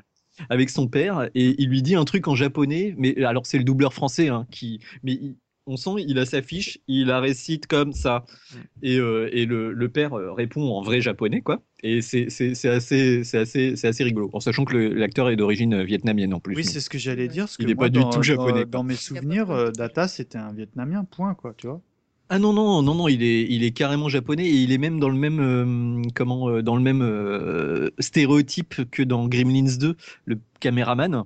Tu sais qui dit Oui, le, le- qui, qui va Je suivre une de je suis une caméra. Et c'est typiquement voilà. Même son père quand on le voit en fait il a il a un espèce d'appareil photo automatique qui sort de son manteau donc on sait d'où il tient hein. Data il tient de son père qui doit être aussi un inventeur fou comme lui quoi et, euh, et c'est assez marrant. Oui, c'est vraiment le, le stéréotype des années 80 du japonais. Quoi. Ah bah, un Bah, petit peu, quand même. c'est- En plus, il s'appelle Wang, ce qui est quand même un, un nom de famille typiquement chinois, quoi. C'est pas- ouais, ouais, non, bon, ah bah attends, euh, tu crois que les mecs. Mais non, mais- dire Donc on peut, on peut assez facilement dire que Chris Columbus est un gros facho, ou Ouais, alors ça. il était très mauvais en géographie. Non, mais je pense que, ouais, voilà, il était. Parce que très- Lee, il Lee, était un c'était peu à pris l'ouest, pour ça. Mm, mm. C'était déjà réservé, était- Lee. Il n'était pas. euh, Ouais, En c'est même pas. temps, Lee, c'est pas, c'est voilà. pas japonais non plus. hein. Bah, c'est Je te, pour ra- ça que je te- je te rappelle qu'il il cherche un bateau pirate euh, sur la côte ouest des États-Unis, euh, en- en- au sud de Seattle. Alors que les. Caraïbes, c'est un peu à l'opposé. quand même. Et sachant qu'il y a un, il y a un Ok. dialogue du film qui dit si on continue à descendre comme ça, on va se retrouver en Chine. Donc comme quoi, voilà, on est ouais, encore ouais, voilà, lien ouais. avec. Euh, c'est- c'est c'est- c'est naïf, quoi. C'est- C'est-à-dire que c'est pas, pas un film extrêmement cultivé, effectivement, mais bon, c'est pas, c'est pas très Non, mais grave. c'est- c'est l'é- c'est l'époque où euh, c'était l'époque qui voulait ça passait, aussi. quoi. en fait. ça passait. Ouais. Exactement. Donc, comme tu l'as évoqué, Donc, voilà. Nico, effectivement, toute la deuxième partie du film euh, nous, euh, nous fait voyager, euh, alors un peu à la Indiana Jones, j'ai envie de dire, Ah oui. euh, voire beaucoup, euh, dans une grotte, donc en souterrain, euh, où les enfants vont euh, surmonter les différents pièges et autres choses trappes, comme on disait. euh, de, Ça pas trop pour eux. hein. de, de Willy le, le, le Borgne pour arriver jusqu'à euh, la, découverte de, de, son, de son navire. Et du coup, cette découverte de...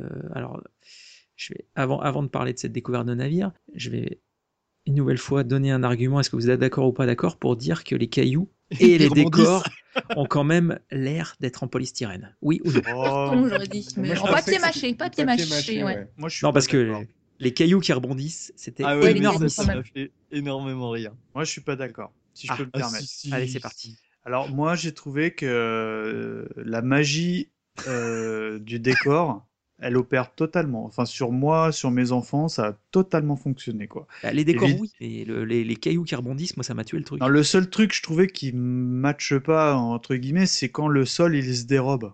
Là j'ai trouvé Ah, que tu sais quand ils sont Attends. sur l'orgue. Là Ah, trouvé- Ah, cette oui. scène, s'il te plaît. D'accord, bon, euh, ça sera pour Charlotte. J'ai trouvé que ça fonctionnait moyen, mais euh, en tout cas, les décors, bon, c'est clair que c'est pas du niveau Indiana Jones en décor, mais j'ai trouvé que c'était que ça fonctionnait bien, quoi. J'ai, moi, j'ai, j'ai vraiment trouvé que c'était bien fait, quoi. Oh, mais même Indiana Jones a, a- a également. hein, c'est- Bon, c'est vrai que le rocher de deux tonnes qui rebondit. mais il y en a plusieurs je- en plus. C'est-à-dire je que te l'accorde, il y en a au moins deux ou c'est- trois. c'est que ça fait curieux. Bref, Bah, moi, euh, je vais raconter ma vie. Je suis allé à Toulouse il n'y a pas si longtemps que ça. Et à Toulouse, il y a un restaurant qui est dans un hangar qui s'appelle la Crique des Pirates. Oh, mais oui, j'ai vu un crique. reportage là-dessus, bordel. Voilà.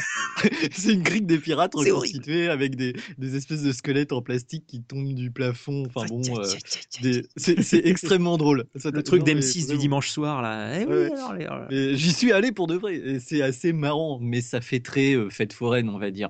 Et c'est vrai que euh, euh, les, les, les espèces de squelettes, les, tout, tout, tout ce qui est censé faire peur, euh, même quand ils quand ils passent à travers les murs, il y a un moment où ils cassent un mur pour passer au travers, et t'as l'impression qu'ils vont se prendre un, un coup de polystyrène dans l'œil, quoi. C'est, ça fait, euh, pour moi, ça fait vraiment faux, mais c'est marrant.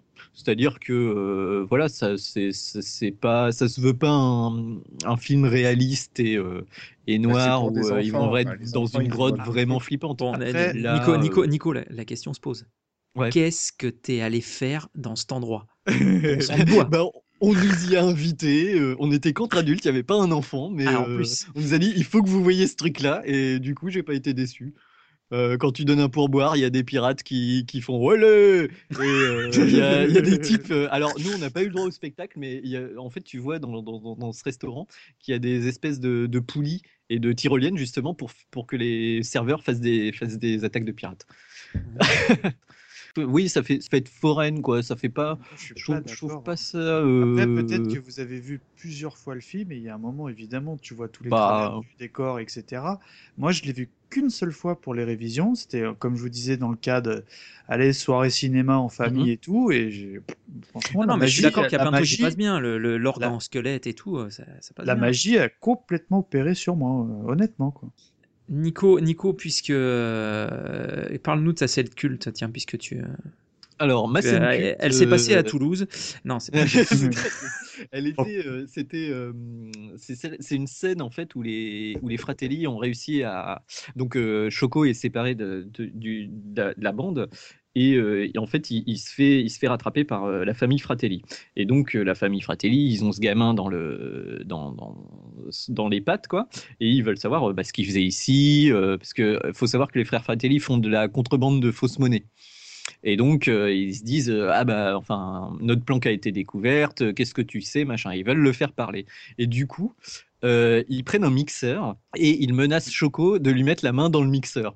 Et très honnêtement, je sais pas comment ils ont fait leur trucage et tout, mais je pense qu'ils ont vraiment mis la main du gamin dans un mixeur. Alors, pas dans la lame, pas dans le truc et tout, mais euh, enfin, il y a un mixeur qui tourne avec la main d'un enfant au-dessus, quoi. Donc, euh, euh, j'ai trouvé que c'était assez bien fait. Et, et ce qui est marrant, c'est qu'ils sont méchants. Voilà, ils vont, enfin, ils en sont tout à fait capables. C'est pas, c'est pas un genre de bluff. Donc Choco, il commence à balancer toutes les infos.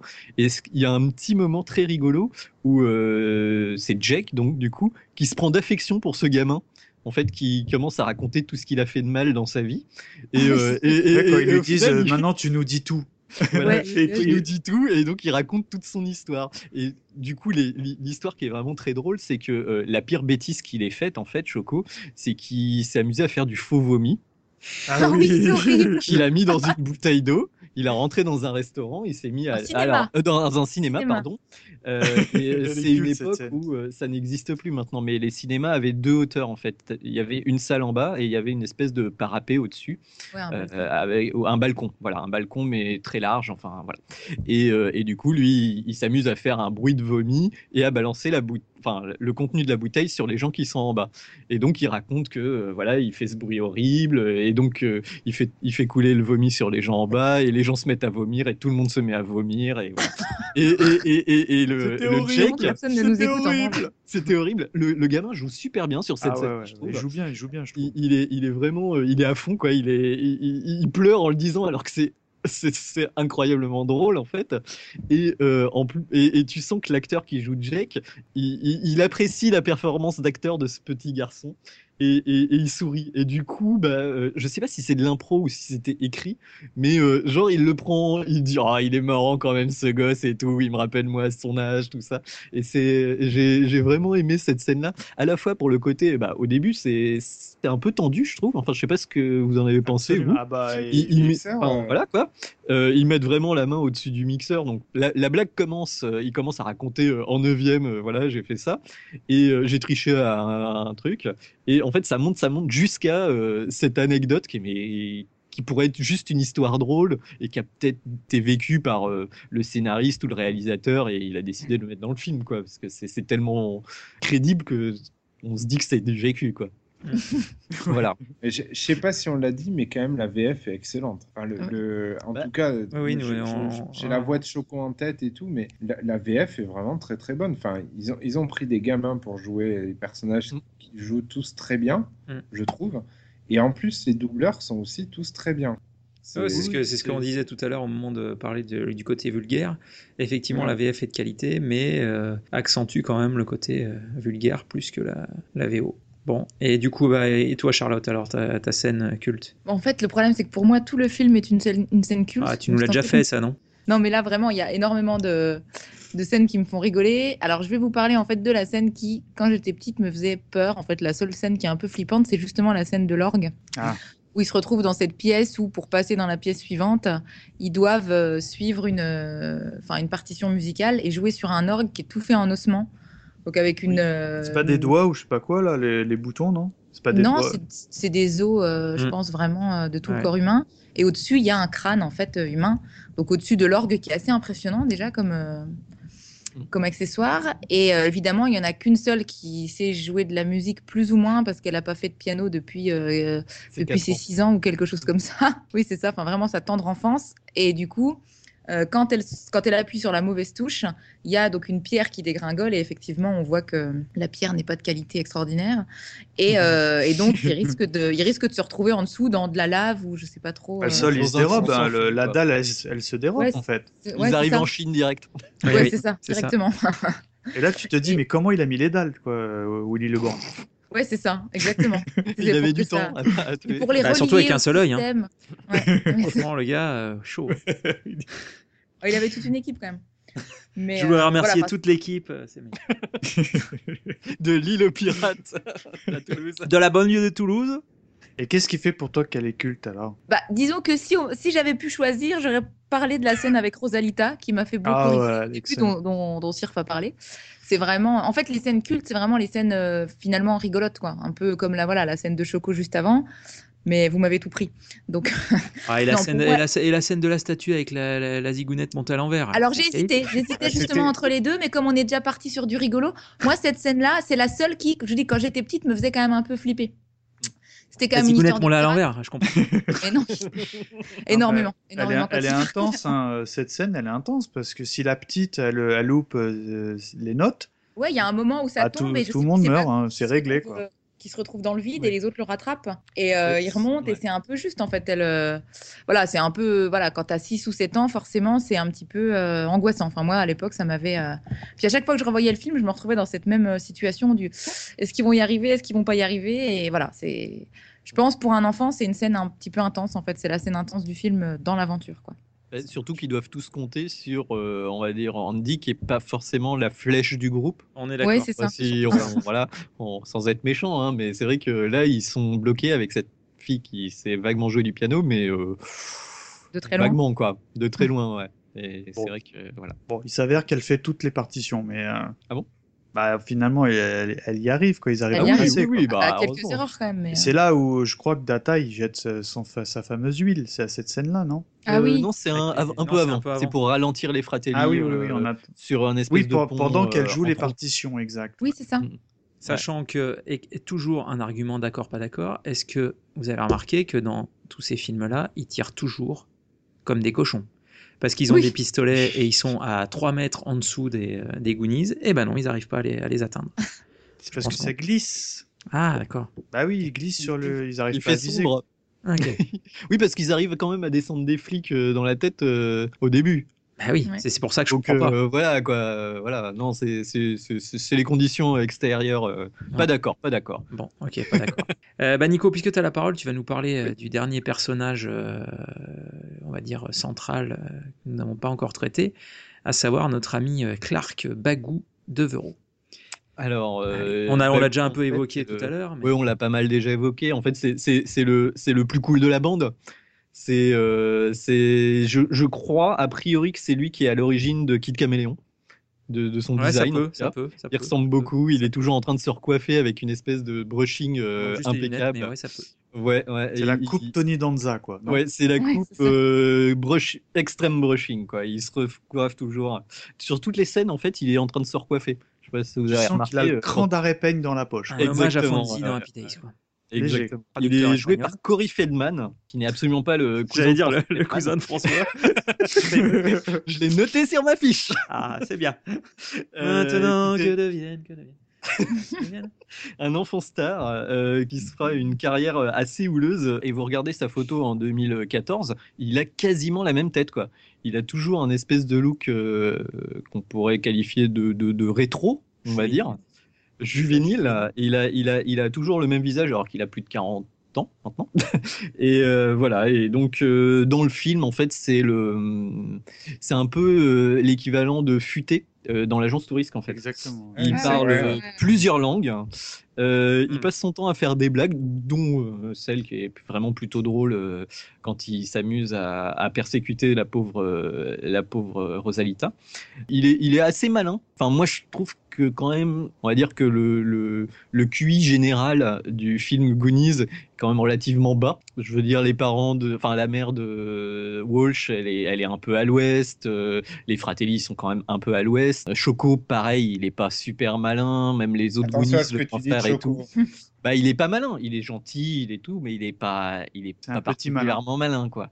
Et euh, bah, clairement, moi je pense que dans, dans tous les acteurs qu'il y a euh, dans ce film-là, c'est celui qui avait déjà euh, vraiment le, le profil enfant star, et du coup qui avait l'habitude des tournages, qui avait l'habitude, au-delà de son rôle, d'habitude de, de prendre la scène, quoi, on va dire. Et, euh, et du coup, ça, ça se sent quand même dans le film, c'est c'est celui qui est quand même, sans être le chef de la bande, il est quand même très mis en avant, j'ai trouvé. Et puis il est assez rigolo, il est assez sympathique. C'est vrai qu'au début, il fait un peu mauvaise impression parce qu'il persécute un peu Choco. Ouais, oui, c'est vrai. C'est un petit C'est vrai. prétentieux. Et puis c'est vrai que. Parce que bon, moi je défends mon Choco, tu vois, mais. euh, C'est pour mon choco. Choco BN.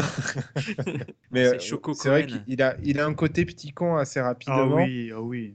Euh, et oui. puis, et puis bon, ça, ça va mieux après avec le truc, mais euh, au début, s'il y en avait un que je devais claquer, ce serait bien lui, quoi, tu vois. Mais oui, mais c'est. donc, comme tu Tico dis- Oh comme, comme tu disais sur Choco, euh, ça reste un enfant. Voilà. Mhm. C'est, c'est-à-dire que, on va dire qu'il a peut-être un petit statut social au sein de l'école, et du coup, bah ouais, un gamin qui a un statut social au sein de l'école, bah tout de suite, il devient un peu tête à claque euh, assez rapidement, et c'est, c'est en ça qu'il est pas non plus, euh, voilà, c'est, relativement crédible.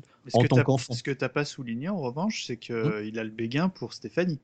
Alors, pff, Pas au début. ouais, Voilà, pas au début. pendant le truc. quand quoi. elle perd ses, quand elle perd ses lunettes et qu'elle devient un peu moins laide, effectivement. euh, euh, Mais la bah, pauvre, c'est parce qu'elle a les commence cheveux à s'intéresser. courts, elle est pas Et puis laide. elle est, elle- oui, en plus, c'est- non, en plus c'est vrai parce que l'actrice, elle joue dans une série qui s'appelle Raising Hope. Je sais pas si vous avez déjà regardé. Elle joue une grand-mère de 40 ans et euh, elle est carrément très jolie en fait D'accord. maintenant. Donc euh, la, la pauvre Stéphanie n'est pas n'est pas n'est pas moche. D'ailleurs, euh, Ouais. on parle un petit peu, c'est rigolo de parler, parce que c'est marrant, je pense qu'on l'a Mm. tous fait, mais de, de dire Ah, qu'est-ce qu'ils sont devenus Qu'est-ce qu'ils ont, ils ont grandi? Mais alors lui, il faut pas.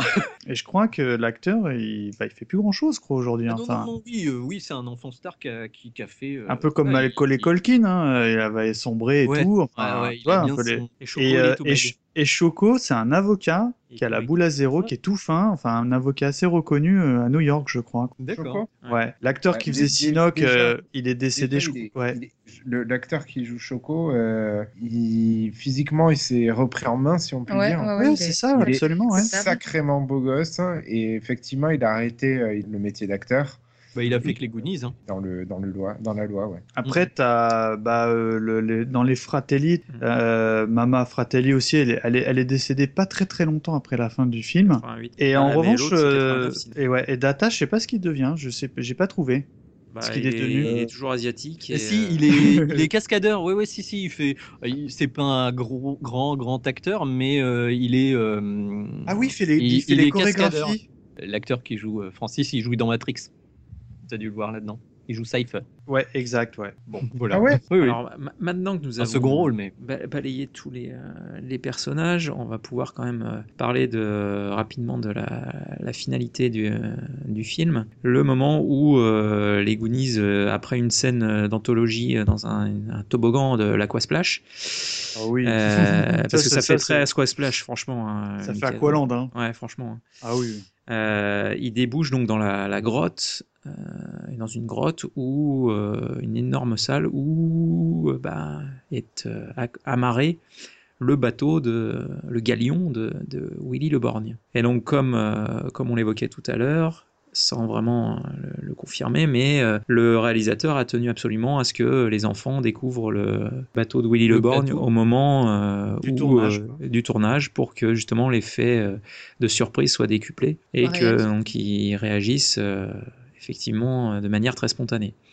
Bah, la légende veut, enfin la légende veut, il y a eu très peu de, de prises de vue pour cette, euh, pour cette scène-là, et ils se sont tous exclamés en chœur Holy shit voilà, pardonnez mon accent euh, anglais, mais voilà. Voilà. Et D'où du euh, d'où la vulgarité peut-être du, du, du film, encore une fois.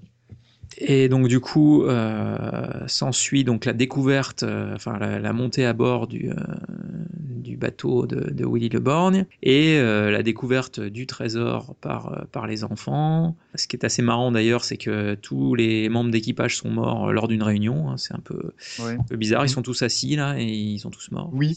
Et il y en a un qui a a un un est- bandeau et on se dit ah c'est Willy Le Borgne. Et c'est Ah. là que c'est ce que je disais tout à l'heure, euh, que le, en fait que le, le, le Mickey compte l'histoire. C'est là où de, de Willy Le Borgne que ça prend toute son importance. Bon, c'est du spoil, mais bon, hein, c'est un film Mm. vu et revu. C'est que euh, il y a une partie du trésor qui, qui est sur une balance, je crois, ou quelque chose comme ça, Et et oui. qu'il ne faut absolument pas prendre. Le classique. Le classique, tu sais, ben ça, je pense, que c'est un gros clin d'œil Indiana Jones, hein, ou Oui, un oui. truc comme ça. Ah hein. bah évidemment. Ne touche pas. euh, sous peine de bah, que la grotte euh, tout Eh oui. simplement s'effondre parce que toute la grotte, euh, toute la, la voûte de la grotte, la, la structure retient sur La les balance. quelques grammes de d'or qui pèsent sur cette balance quoi. Et qui va les récupérer Bien sûr. Et ben Les Fratelli. Et parce voilà. que parce que Ça aurait, pu être, euh, les- ça, ça aurait pu être Choco. Hein. Parce que en fait Si euh, ça avait été bon bec. Ouais, parce qu'en fait, Mickey, il a l'impression d'être en fusion avec le fantôme de, entre guillemets, de, de Willy Le Borgne. Vraiment, il a l'impression. Bah, il, lui, il lui parle même. On dirait même que c'est, un- comme Ouais. dit Oui, que oui. c'est un, un personnage Ouais. du film qu'on ne voit jamais, tu vois. Et en fait, il en déduit que, bah, attends, moi, je te laisse ta part de trésor. J'ai juste besoin de sauver ma maison, tu vois. Et évidemment, les fratelli, ils arrivent, veulent tout piocher, tu Les vois. gros sabots, et hop, salut. C'est ça. Et euh, bah, malheureusement, arrive ce qui arrive, euh, toute la grotte euh, S'effondre. s'effondre, quoi. Et là, il faut évacuer rapidement les lieux. Et, voilà. heureusement, Choco a sympathisé avec Sinoc. Ça, c'est et elle est classe, Sinoc- cette scène. Et Sinoc euh, sert de, on va dire, de, de force de la nature pour les aider à sortir de la grotte. Et euh, après, bien sûr, euh, bah, lui, il se, il se sacrifie, il reste dans la grotte, ce qui arrive pareil souvent dans les, dans les films. Et, euh, mais bon, euh, rassurez-vous, euh, Sinoc Et- parvient à sortir. Moi, j'aime bien la scène où, où tu les vois arriver, euh, Sinoc et Choco, parce qu'en fait, euh, Sinoc, il reproduit une scène euh, d'un film qu'il regarde au début du film. Un film des Flynn, ouais. Ouais. Et euh, en fait, où tu le vois, tu sais, c'est les fameuses scènes hyper classiques où tu as les pirates qui, euh, qui fendent le, la voile à avec un couteau pour les faire descendre, on va dire, euh, moins, moins vite. Oui, oui, ça c'est avant. Ah, là, c'est- sur le bateau. C'est Mm. du Jean Marais, Jean Marais style, quoi, tu vois. Et euh, bah, du coup, il reproduit cette scène. Et j'ai trouvé que c'était c'était vraiment sympa parce que tu as Choco euh, qui vraiment. euh, bah, tu sens que c'est Goliath et David qui sont ensemble. Enfin, je trouve, je trouve que ça c'est vraiment très joli, très sympa. Et, et ça, pour, le, pour les enfants, ça, c'est vraiment, ça fonctionne bien. Exact. Et du coup, ben alors à, la- à la fin, euh, il se retrouve sur une plage, on ne sait trop comment, ainsi de suite. Enfin voilà, il, il se retrouve sur la plage et là, la police arrive. Là, Et là, les, les personnes qui veulent les exproprier arrivent aussi parce qu'ils sont tous Ah, donné tout le monde rendez-vous sur, sur Oui. Facebook, je pense. et, euh, et on s'est dit, tiens, un flash mob, on va se voir sur la plage, là, dis donc. Événement Facebook, vous Et ouais, et donc du coup, voilà, venez participer. Et, euh, et donc, euh, au moment où le père va signer le, le bon d'expropriation, et ben là, on se rend compte que dans une bourse, il y a des euh, pierres précieuses En qui, plastique, euh, euh, pardon. enfin, qui brillent beaucoup. Hmm. oui, c'est ça, Euh, qui sont tout voilà. à fait réaliste. Et euh, bah, puis enfin, en plus, on sait exactement ce que ça vaut. On sait que ça va permettre de Mm. sauver la maison, quoi, parce que on se dit que c'est pas des, voilà, c'est c'est c'est- ça Non, vaut, c'est pas une améthyste avec un bout de quoi. ça, ça, ça vaut très très très très cher. Et puis, euh, alors là, j'avoue que j'ai pensé qu'il y aurait le coup du je signe en lui plantant le, le stylo dans le dos, euh, Dans le comme dos. dans Running Man, tu Moi vois. aussi, moi aussi, j'y ai pensé. ouais. Voilà, et en fait, non, c'est juste que non, ne signez pas. Et puis, bah, donc, du coup, euh, le Choco euh, dit euh, Ah, bah, moi, je vais garder euh, Sinoc en animal de compagnie, très bien.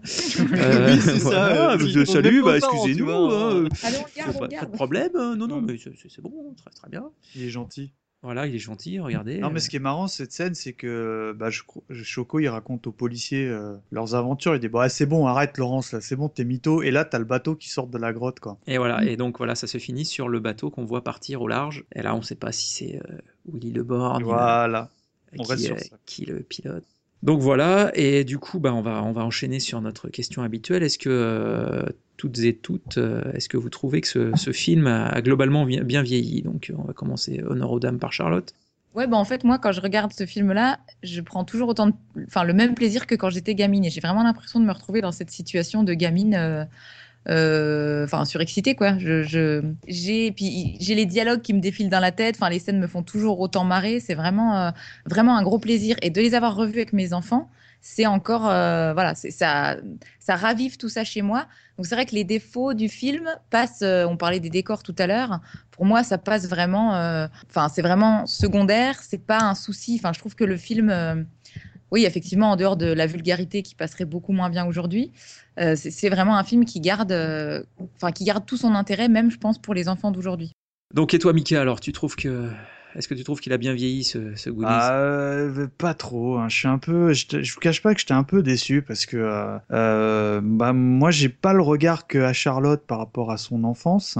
Euh, je l'ai revu, j'ai trou- j'ai trouvé que c'était bien, mais comme on l'a évoqué tout à l'heure, la, la vulgarité ça m'a vraiment gêné. Et euh, curieusement. Euh, Peut-être les, mes enfants sont blasés ou quoi, ils ont ils ont pas trouvé que c'était euh, fabuleux quoi. Tu vois, je, je, m'attendais. vivent dans un monde avec des iPads, des écrans, des machins. Ah non, je suis pas trop dans, le- dans ce délire-là, moi, tu sais, quand ils jouent à des Non, vieilles non, consoles et de temps en temps, tu vois, enfin. Non, mais euh, je sais, je sais, mais. et, mais euh, je, euh, je, je pensais que ça serait un grand moment de famille de le revoir avec mes enfants. J'ai trouvé que c'était bien, j'étais content de le revoir, mais tu vois, c'est pas, euh, selon moi, c'est pas aussi culte que j'aurais pu me l'imaginer, quoi.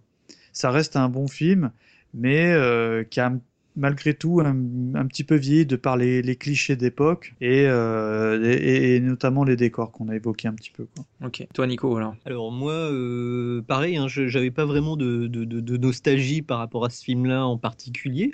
Euh, moi, ce qui m'a vraiment frappé au, enfin, dès le début, c'est quand même la qualité générale de production du film, euh, j'avais un peu peur que ça fasse. euh, alors, niveau visuellement.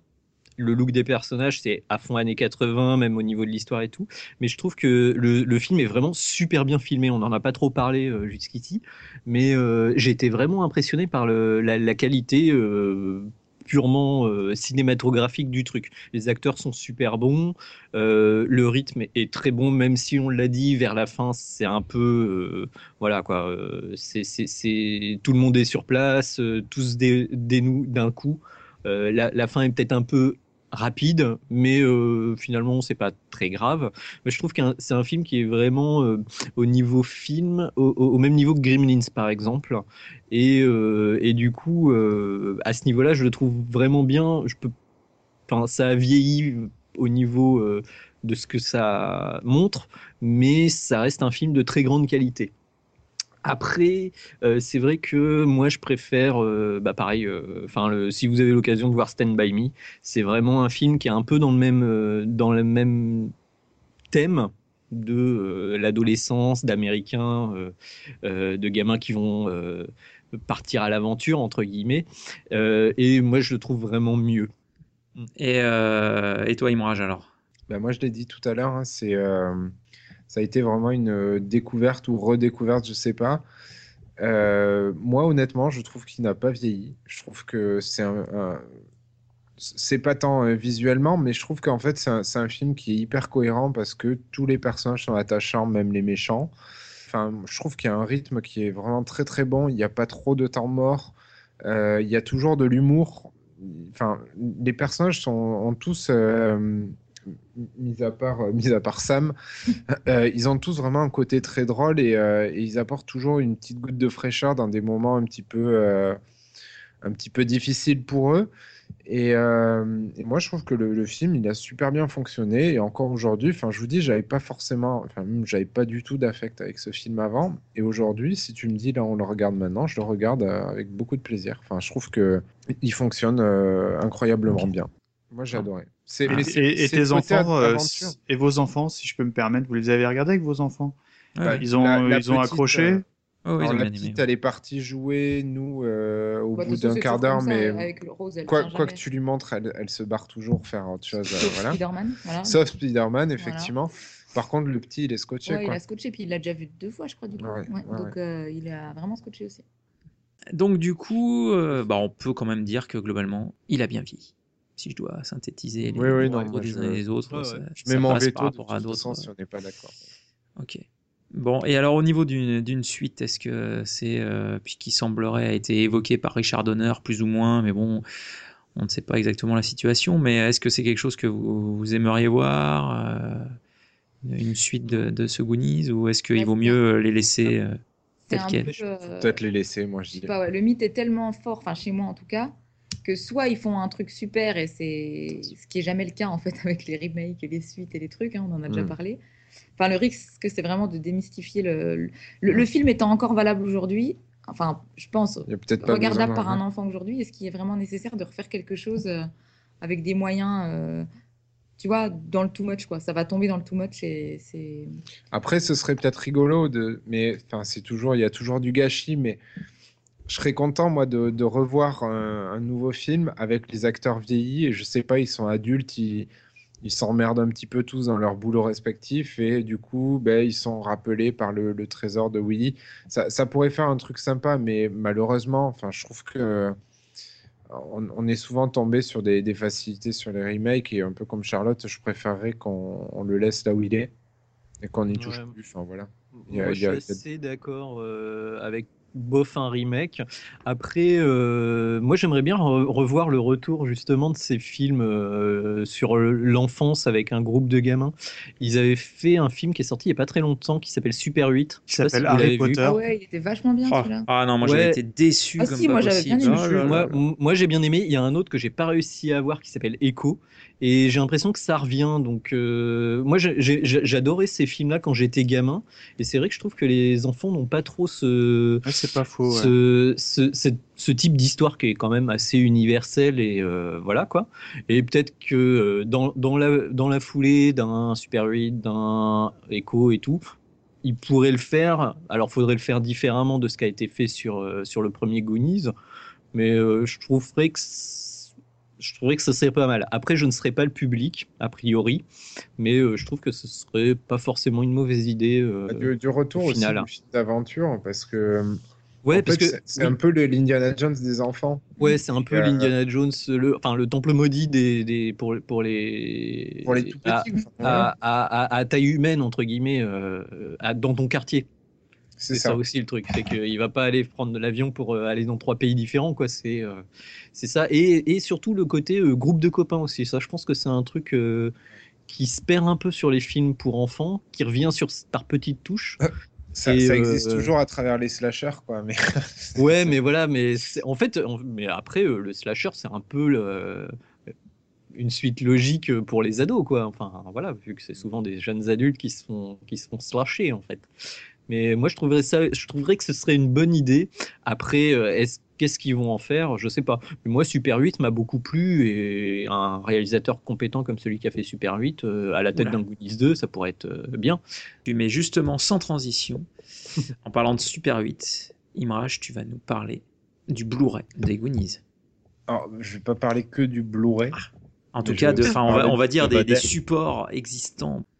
Euh, nous, à la maison, faut savoir qu'on a, on n'a pas le Blu-ray, mais je me suis beaucoup renseigné dessus. On a le DVD, donc euh, on a une édition DVD euh, assez basique, hein, mais voilà, tout à fait sympathique. Mais je vais quand même beaucoup parler de l'édition Blu-ray parce qu'il y a, il y a matière à parler. Toujours sur l'aspect d'abord visuel. Donc j'ai quand même vu pas mal de, pas mal de choses dessus et globalement, on a quand même une très très bonne qualité d'image. Euh, qui finalement a une bonne compression et euh, on remarque toujours un grain qui est assez présent sur tous les scènes, surtout dans les scènes euh, qui se déroulent en intérieur. Euh, ce qui en fait n'est pas forcément déplaisant étant donné que ça cultive un petit peu l'image poussiéreuse du film et c'est beaucoup en rapport aussi avec les tons très ocre qu'il y a sur la, sur la bande. Donc globalement on a un master qui est de, qualité, c'est une bobine originale qui a servi de support au Blu-ray. Et euh, vraiment, à ce niveau-là, il n'y a pas de souci. Euh, le souci qu'il y a sur l'édition Blu-ray, c'est euh, toujours encore une fois la, différence entre la VO et la VF, où effectivement sur la VO ils ont des supports, beaucoup de supports, beaucoup de masters, donc ils peuvent se permettre de les retravailler, ce qui n'est pas forcément le cas de la VF. Et donc la VF en fait elle est strictement identique à l'édition DVD. Euh, qui elle- elle-même est presque identique à l'édition cassette, hein, si vous voulez. Donc, il y a, y a eu un petit travail pour avoir du 5.1, etc. Mais euh, le son est euh, très insuffisant sur, le, sur la VF. Donc voilà. Par contre, la VO, euh, effectivement, c'est une tuerie. Euh, ils ont vraiment tout rééquilibré. les parties musicales, les parties musicales ont été retravaillées. Le son est très actuel. Et visiblement, quand on est, euh, quand on est équipé d'un bon matériel euh, home studio, euh, super Dolby Surround 5.1 euh, avec des basses partout, eh ben, il paraît que ça déchire. Concernant les bonus, il faut savoir en tout qu'on on est assez mal aiguillé sur les trucs puisque l'interface, hein, déjà, visuellement est assez propre. Mais en plus, ils ont laissé fuiter une belle faute d'orthographe. Euh, sur le bonus le plus important, euh, il faut savoir qu'ils ont écrit les trésors cachés à la place des trésors cachés. Oh là là. Et euh, cette, cette petite partie, en fait, c'est des commentaires, des commentaires des acteurs et du réalisateur sur une petite fenêtre pendant qu'on visionne le film. Ce qui apprend beaucoup de choses sur le tournage et, et c'est vraiment en fait la, la chose la plus intéressante qu'on peut trouver sur, sur cette édition-là. Après, on retrouve les traditionnels euh, commentaires. En euh, revanche, c'est pas sous-titré.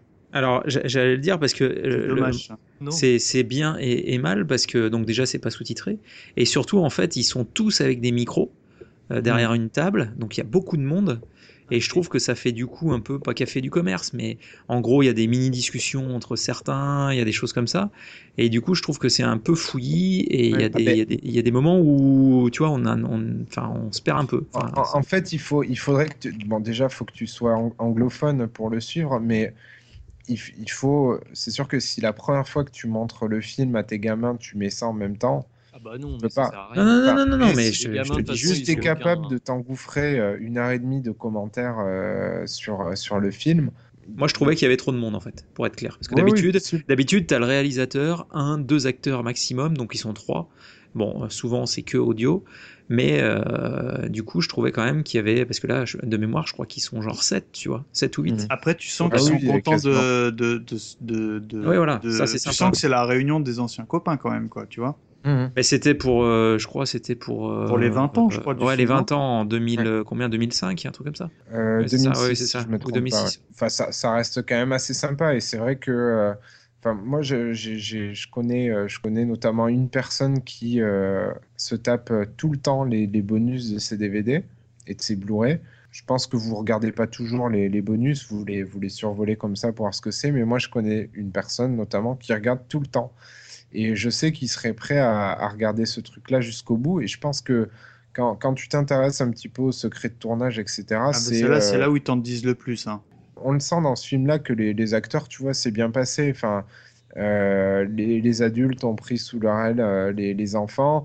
Quand tu vois les Fratelli qui interrogent Choco, notamment sur la, la scène que décrivait euh, Nico tout à l'heure, euh, on sent que euh, il y a quand même de l'affection dans le regard des, des, des adultes pour, pour ce gamin-là qui joue très bien. Et en fait, tu, sur ce genre de, de bonus-là, tu t'aperçois qu'effectivement, il y a une, euh, il y a un vrai esprit d'équipe, quoi. Même euh, des années plus tard, quand ils se retrouvent pour faire, euh, pour faire un Blu-ray, quoi. Puis sinon, ben, on retrouve les traditionnels commentaires et interviews, les scènes additionnelles, etc., etc. Il n'y a pas de galerie d'images et c'est un peu, un peu dommage parce qu'on aurait peut-être aimé découvrir des concept art, tout ce genre de choses. hein. Oui, Donc, ou des croquis ou des trucs. Ouais, ouais, Ouais. moi aussi, je, je l'ai noté, ça qui manquait. Ouais, ouais. Euh, du coup, est-ce que, euh, Imraj, tu peux nous parler de l'OST de ce film? Alors l'OST, il y a, une version, euh, une version qui est sortie dans les années 1980. Ce qui est intéressant, c'est qu'en 2008, il y a une autre édition qui est sortie avec deux morceaux bonus. Il faut quand même savoir qu'il y a un morceau qui a toujours été exclu des, des OST, c'est le morceau qui s'appelait Fratelli Chase, euh, qui est absent de, de ces éditions-là, mais qu'on on peut trouver sur un album de Dave Gruzins qui s'appelle Ciné Magic et qui est sorti en 1987. Donc voilà, donc ça c'était pour l'absent. Donc l'édition de 2008 comprend 12 morceaux, et notamment pour Charlotte, euh, le morceau euh, culte des, des Goonies qui s'appelle The Goonies Are Good Enough de l'ami Cindy Lauper. Il faut, il faut savoir que c'est quand même elle qui a supervisé l'OST en 1985. Même s'il y a plusieurs groupes qui ont joué dedans, c'est elle qui a choisi Ouais, les ouais. groupes, qui a fait venir les, enfin les, voilà, les artistes en fait qui ont participé à ça. C'était vraiment. euh, Voilà, donc en fait, ils ont fait intervenir euh, plusieurs groupes pour composer des chansons. Et il y a notamment Cindy Lauper, donc qui a euh, deux titres, si je ne me trompe pas, sur, sur la, la Ouais. bande. Et d'autres groupes qui sont intervenus pour, pour faire les, autres, les autres morceaux. Donc voilà. Et globalement, on a, on a un album quand même qui est teinté de, de disco. Il faut pas, faut pas se le cacher. disco, On- quand même. Ah, il est quand même très disco. T'é- T'écoutes, euh, il y, a, il y a- il y a plus de la moitié des, des morceaux qui sont euh, très années 80 et très, euh, très disco. Je suis désolé. Je, je prends peut-être un raccourci, mais en tout cas, ils sont tous dans, dans ces sonorités-là. Ah, magnifique. C'est parti.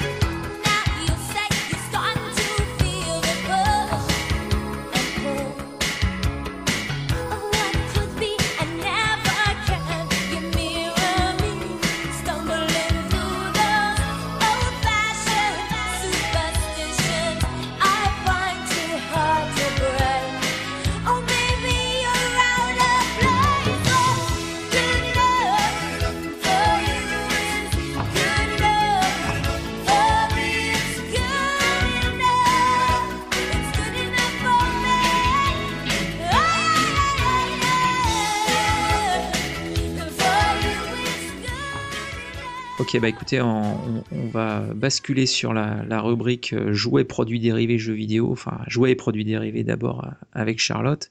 Est-ce que tu nous as déniché quelques pépites autour des Goonies euh? Alors, juste deux petits trucs qui sont sortis à l'époque.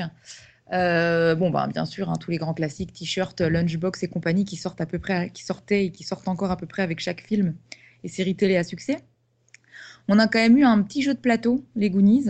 Euh, c'est MB qui avait fait ça, mais je crois pas que ce soit sorti en France, malheureusement. Donc, pour en trouver une version ici, c'est un petit peu compliqué. Euh, mais le produit, moi, que j'aimerais bien récupérer, c'est un livre donc, qui s'appelle Goonies Cavern of Horror, qui est un genre de livre dont vous êtes le héros. Euh, des Goonies, qui est sorti aussi en 85, euh, à peu de choses près en même temps que le film, en En fait. français? Non, en, En anglais. anglais. Toujours pareil. Il faut faire les vides-greniers en Angleterre. Quoi. Ouais, c'est Bah, ça. ouais. ouais. Mais ça s'y Bah, prête pense- Aux États-Unis.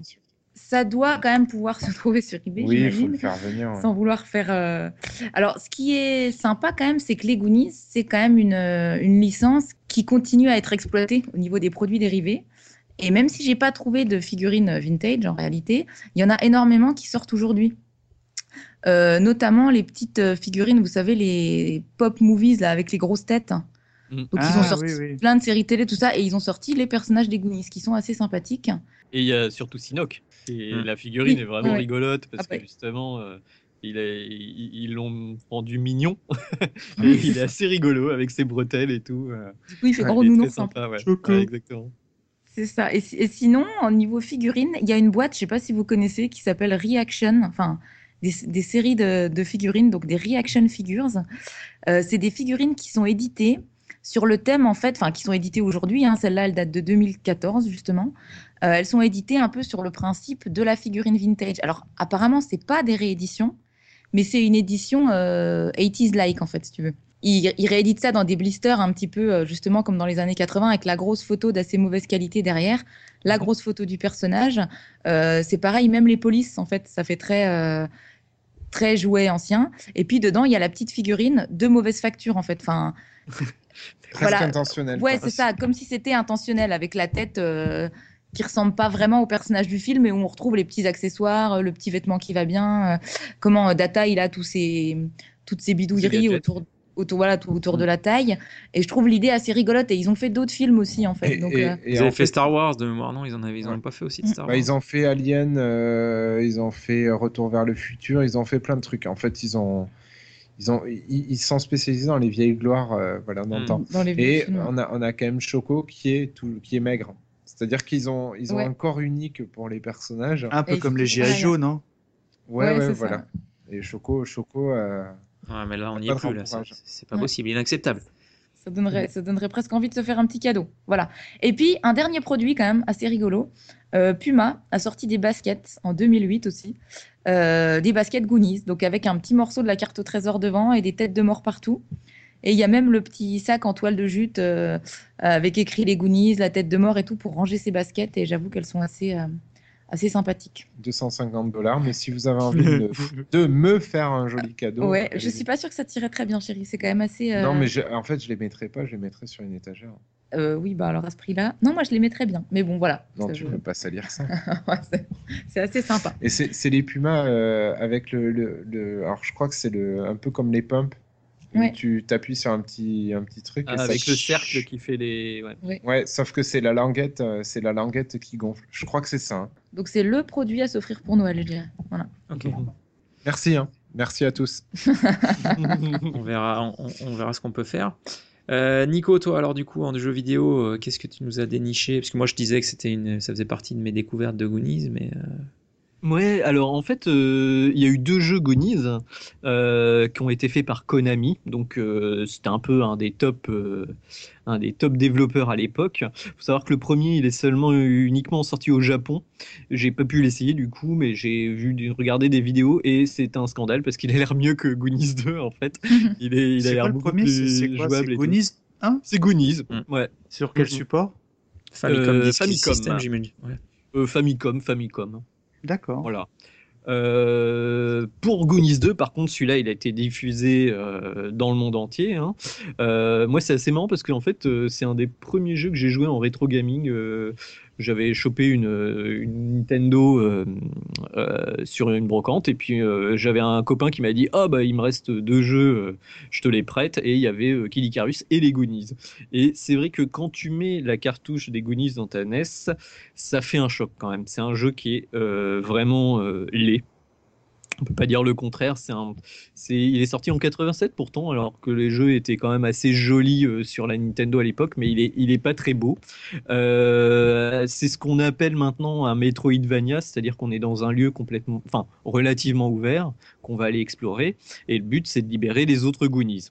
Là, on joue le Goonies rouquin. Je sais pas si vous vous en souvenez. Euh, non, parce qu'il n'existe c'est pas. J'imagine que c'est. C'est- non? Je pense Non, non, non, non, c'est un- euh, je, je suis pas sûr. hein. Je crois que le, le pitch du truc, c'est que justement, ils sont tous enfermés dans des. Et c'est voilà, et tu, tu diriges un autre personnage. Voilà, mais, euh, mais dans mon souvenir, effectivement, et quand tu arrives au bord de l'écran, non, il y a un scrolling, c'est ça? Il y a tout l'écran qui Oui. glisse, c'est ça? Alors Ouais. c'est oui oui c'est c'est par euh, plateau en fait. Ah, c'est par, moche. euh, voilà. Comme la Zubida, Mais, Blues Brothers, euh, tout ça. euh, mais C'est non franchement après euh, il est pas beau. Euh, il, est, il reste assez maniable, euh, très difficile, très très difficile.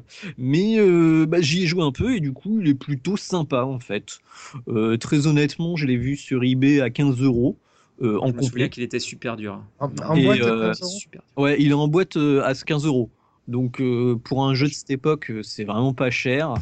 Euh, il est pas beau, il est très dur, mais euh, si vous êtes euh, motivé, ça peut être un jeu assez sympa à jouer parce que il reste sympa à jouer, quoi. Donc euh, voilà. Euh, Euh, au niveau des, des- des anecdotes, Mikado, est-ce qu'il te reste des trucs en magasin ou est-ce que ça Bah, devient- c'est vrai que, que au fil de l'émission, on en a vraiment euh, raconté beaucoup. Moi déjà, j'aimerais très rapidement parler de, de réalisateur Richard Donner parce que tout à l'heure vous avez évoqué euh, évidemment euh, Superman. Évidemment qu'on en fera un jour euh, une émission parce que c'est selon moi les films de super-héros des années 80 ultimes. Néanmoins, vous avez oublié de parler d'une œuvre, euh, ça c'est un petit aparté, qui s'appelle Lady Hawk. Ah oui. Et ça, je ne savais pas parce que c'était un de mes films cultes quand j'étais ado. Et euh, bah, c'est Richard Donner qui l'a réalisé. Voilà. Euh, donc concernant donc euh, évidemment euh, le film, il y a, il y a une, une anecdote qu'on n'a pas évoquée, c'est qu'à la toute fin du film, quand les enfants euh, sortent de cette grotte, il y a un journaliste qui les interroge. Et euh, Data leur dit, euh, enfin le, le journaliste leur demande qu'est-ce qui vous a fait le plus peur. Et en fait, Data il dit, bah, ce qui m'a fait le plus peur, c'est la pieuvre. Mhm. Et là, tu te dis, mais La pieuvre, euh, qu'est-ce que c'est quoi la Je pieuvre me Et suis en- endormi, j'ai raté un truc. Ouais, Ouais. voilà, c'est ça. Et en fait, et en fait euh, cette pieuvre est une scène qui, euh, qui a été euh, coupée au montage où, euh, quand ils arrivent dans la grotte de Willy Le Borgne, ils doivent nager un petit peu pour rejoindre le navire. Quelque chose qui touche euh, donc Steph, et donc elle, elle, elle croit que c'est Bagou qui essaye de la ploter. Et euh, une fois, deux fois, il dit mais non, je te jure que c'est pas moi. Mais finalement, il lui met une gifle. Et finalement, bah, c'est une énorme pieuvre qui est personnellement, je trouve, qui est extrêmement mal faite, qui, euh, bah, qui Oh. attrape euh, euh, Steph, genre un remake de 20 milieux sous les mers. Et euh, finalement, euh, il y a Data qui lui met un casque musical sur les oreilles, la pieuvre danse et elle libère la Steph. Voilà. Donc et, en fait, euh, et la, la musique, c'est? Cyndi la cassette de Cindy Lauper. Elle avale la cassette de Cindy Lauper et hop, elle s'en va. voilà. Donc euh, bon, euh, c'est ça pour dire que Cindy Lauper, c'est peut-être pas si bien que ça. Enfin, je sais pas. C'est dommage qu'il ait pas Ah, gardé. Et, oh, mais cette scène est présente sur le DVD. Elles Mm. sont, elles sont évidemment présentes euh, sur euh, YouTube ou tout ça en, en tapant Deleted Scene.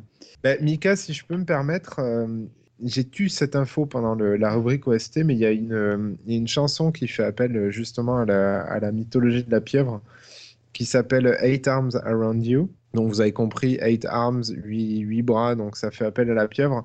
Et donc c'est une espèce de, Donc il y a un clip qui a été fait spécialement pour, euh, pour cette chanson-là, qui est entièrement consacré à la pieuvre. Et donc c'est un, un espèce de euh, de petits trucs en stop motion avec euh, une pieuvre en pâte à modeler qui, euh, qui se balade dans une ville. Enfin, c'est un petit peu barré.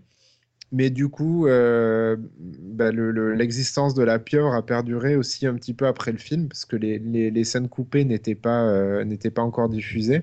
Par contre, ce, clip-là, en fait, euh, bah, justifiait l'existence de la, de la petite pieuvre. Quand je- euh, sinon, ce qu'il faut savoir, c'est que euh, le film est truffé de coquilles. Donc, évidemment, je vous invite à regarder l'excellente émission euh, qui passe sur Allociné, euh, qui revient Ah. sur. euh, qui Michel re- et Michel. Voilà, Michel, Michel et Michel, Michel. euh, qui reviennent sur les, les, les, les coquilles qu'on peut voir. Et moi, je l'avais, je l'avais noté, mais en fait, à un moment, Stéphanie, Steph, eh ben, perd ses lunettes. Et elle est complètement en panique et elle se dit euh, euh, je, vois je vois plus rien. rien sans mes lunettes et en fait deux secondes après toute la fin du film elle termine sans l'aventure sans se poser la moindre question donc C'est comme l'asthme, ça passe. voilà c'est Ouais, exactement ça. c'est exactement Ça ce que soigne. dire Avec et, un peu de résolution. euh, et moi, ce que j'avais aussi euh, relevé, c'est qu'à un moment, euh, dans, sur la carte, vous savez, pour trouver l'emplacement, il demande de faire les 100 pas. Ouais. Les fameux 100 pas. Mais euh, le truc, c'est qu'il c'est pas écrit à partir de quand, euh, d'où tu fais les 100 pas. C'est. Voilà. c'est magique. Donc, c'est des comme petits- la- À C'est partir plus de la maison des Goonies. C'est ça, donc euh, bah, c'est des petits détails que, qui, sont, bon, qui sont qui ont sans importance pour l'aventure, et puis quand t'es enfant, c'est pas gênant, mais quand t'es adulte, tu c'est curieux, quoi. Voilà. Euh, Est-ce que je peux t'en rajouter quelques-unes euh, Sean Astin, donc euh, Mickey. euh, Mickey, euh, l'acteur en fait a réussi à, à récupérer la carte à la fin du tournage. Mhm. Et on se dit, ben, il a un petit trésor entre les mains. Et ben non, figurez-vous que sa maman, un petit peu plus tard, euh, l'a jeté à la poubelle en pensant que c'était un vieux papier euh, inutile. Ah, c'est moche. Donc euh, il y, a- il y avait un exemplaire, quoi, voilà. Sinon, un autre petit détail assez marrant sur, euh, sur la destruction, on a parlé de l'émerveillement des enfants avec le bateau, etc. Il faut savoir que généralement, souvent, à la fin des tournages, ils récupèrent des objets, etc. Et là, ils se sont dit, bon, qui c'est qui va hériter du bateau? Et personne n'en a voulu, donc ils l'ont détruit complètement. Donc ce, ce bateau-là, qui en fait était un vrai bateau qui a été construit pour l'occasion. Alors qu'Imraj, lui, pas euh, juste dans, dans son décor. jardin, il aurait, il aurait pris quoi. Il après, ils ont des grandes maisons, généralement, ces gens-là. Enfin, je veux dire, Spielberg, euh, s'il veut un bateau, il peut en mettre Il un le met dans son ranch, ouais. C'est pas comme si moi, je voulais en mettre un dans le mien, quoi.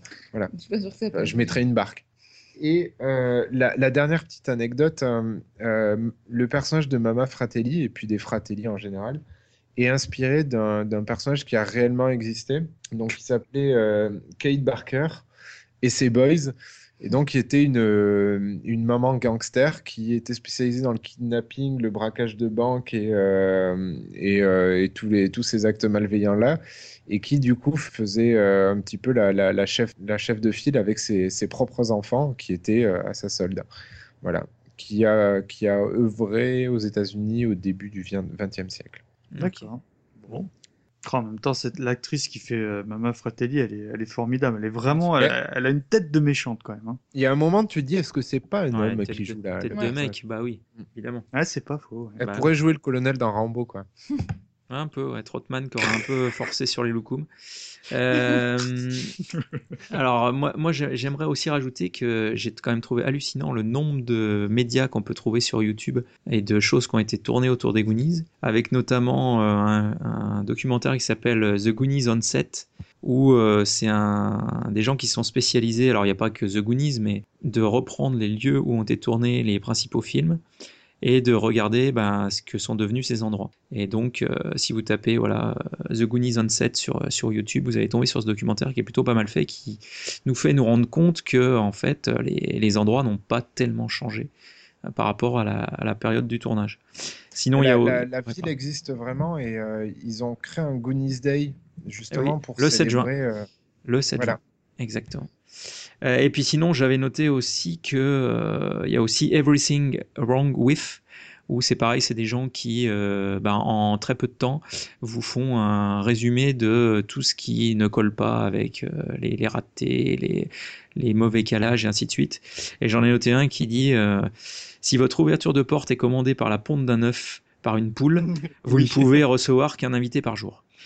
Ouais. Ce qui était effectivement une incohérence assez euh, effectivement marrante. Oui, parce que tu, tu l'as, on, on l'a. Voilà, on l'a pas, on n'a pas évoqué ce truc-là effectivement, mais la, la maison justement des, des Walsh euh, dispose donc un système de sonnette où euh, c'est comme le jeu, je pense que vous avez dû connaître euh, Attrape Souris, qui est un jeu de société des années 80 où vous prépariez Réaction en chaîne. hein. réaction en chaîne et là en fait ça dure, oui ça dure bien 20 secondes avant que euh, la porte puisse s'ouvrir et que Choco rentre dans la maison. Voilà. Que la poule veuille bien pondre son. Voilà, œuf, euh. prendre son œuf et ainsi de suite. Donc c'est vrai que moi ça m'a halluciné de voir le, le nombre de, de choses qui a été tournées. euh. Donc ce- cet univers des Goonies a fasciné et fascine encore beaucoup beaucoup de monde. Enfin c'est c'est clair. Voilà, bon bah écoutez. Ce qui prouve ouais. bien que euh, ça n'a pas vieilli. Oui, ou en tout cas qu'il y a voilà tous les, les gens qui le découvrent effectivement, euh, comme toi et comme euh, la plupart d'entre nous, auraient aimé euh, voir ce genre de film en étant enfant et que ça ravive. Il y a un côté Madeleine de Proust Ah bah oui, bah c'est l'idée, hein, Voilà. Moi, moi, malheureusement, je l'ai pas. C'est peut-être pour ça que je, je suis moins dedans. Mais je, je reste persuadé qu'à l'époque, c'était les Goonies. Les Goonies, c'était vraiment le truc de récré, quoi. Non, parce que so- soyons honnêtes, on a tous organisé des chasses au trésor et on a tous fait des genre euh, tu Des comptes 100 tes pas. pas, t'es comptes tes pas pour aller à telle croix, tel truc euh, pour entre copains quoi. Enfin moi je sais Ah que je bah, l'ai les fait pirates, c'est universel. plein, les plein, plein pirates, voilà. Si j'avais fait cette chasse au trésor, je serais mort, euh, je serais mort à l'orgue, quoi.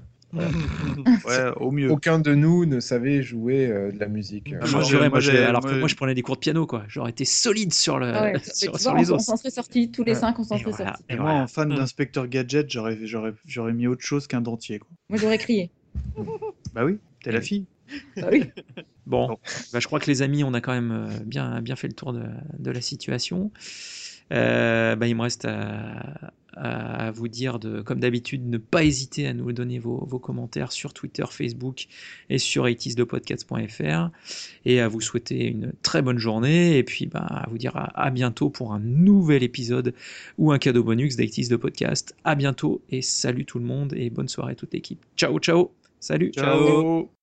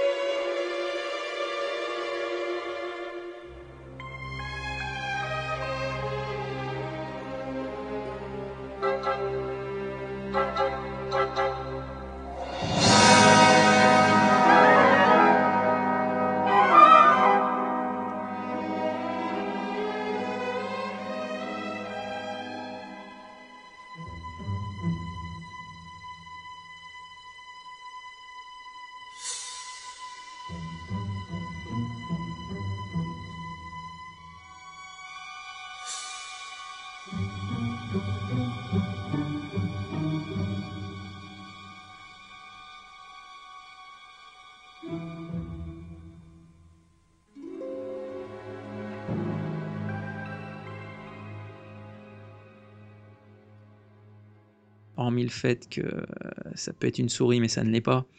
Mm. Euh, c'est alors, donc, donc, Ou un hobbit, mais ça c'est- n'est pas tu- non plus. Tu, tu confirmes, c'est bien la maison de Mickey. Oh là là. Euh, final, il nous fait un festival. Alors, pour le coup, euh, tourniquet, quel outil allons-nous nous utiliser? Euh, C'est comment? Miska, Mosca, Mickey Mouse Mickey, Mickey Mouse. Enfin, voilà. Non, mais tu verras, Nico, dans quelques temps, ouais, tu, vas Oui, apprendre à j'imagine c'est la parents, maison de Mickey en 3D, machin. Les parents excédés. Parce qu'on n'y est plus, les enfants.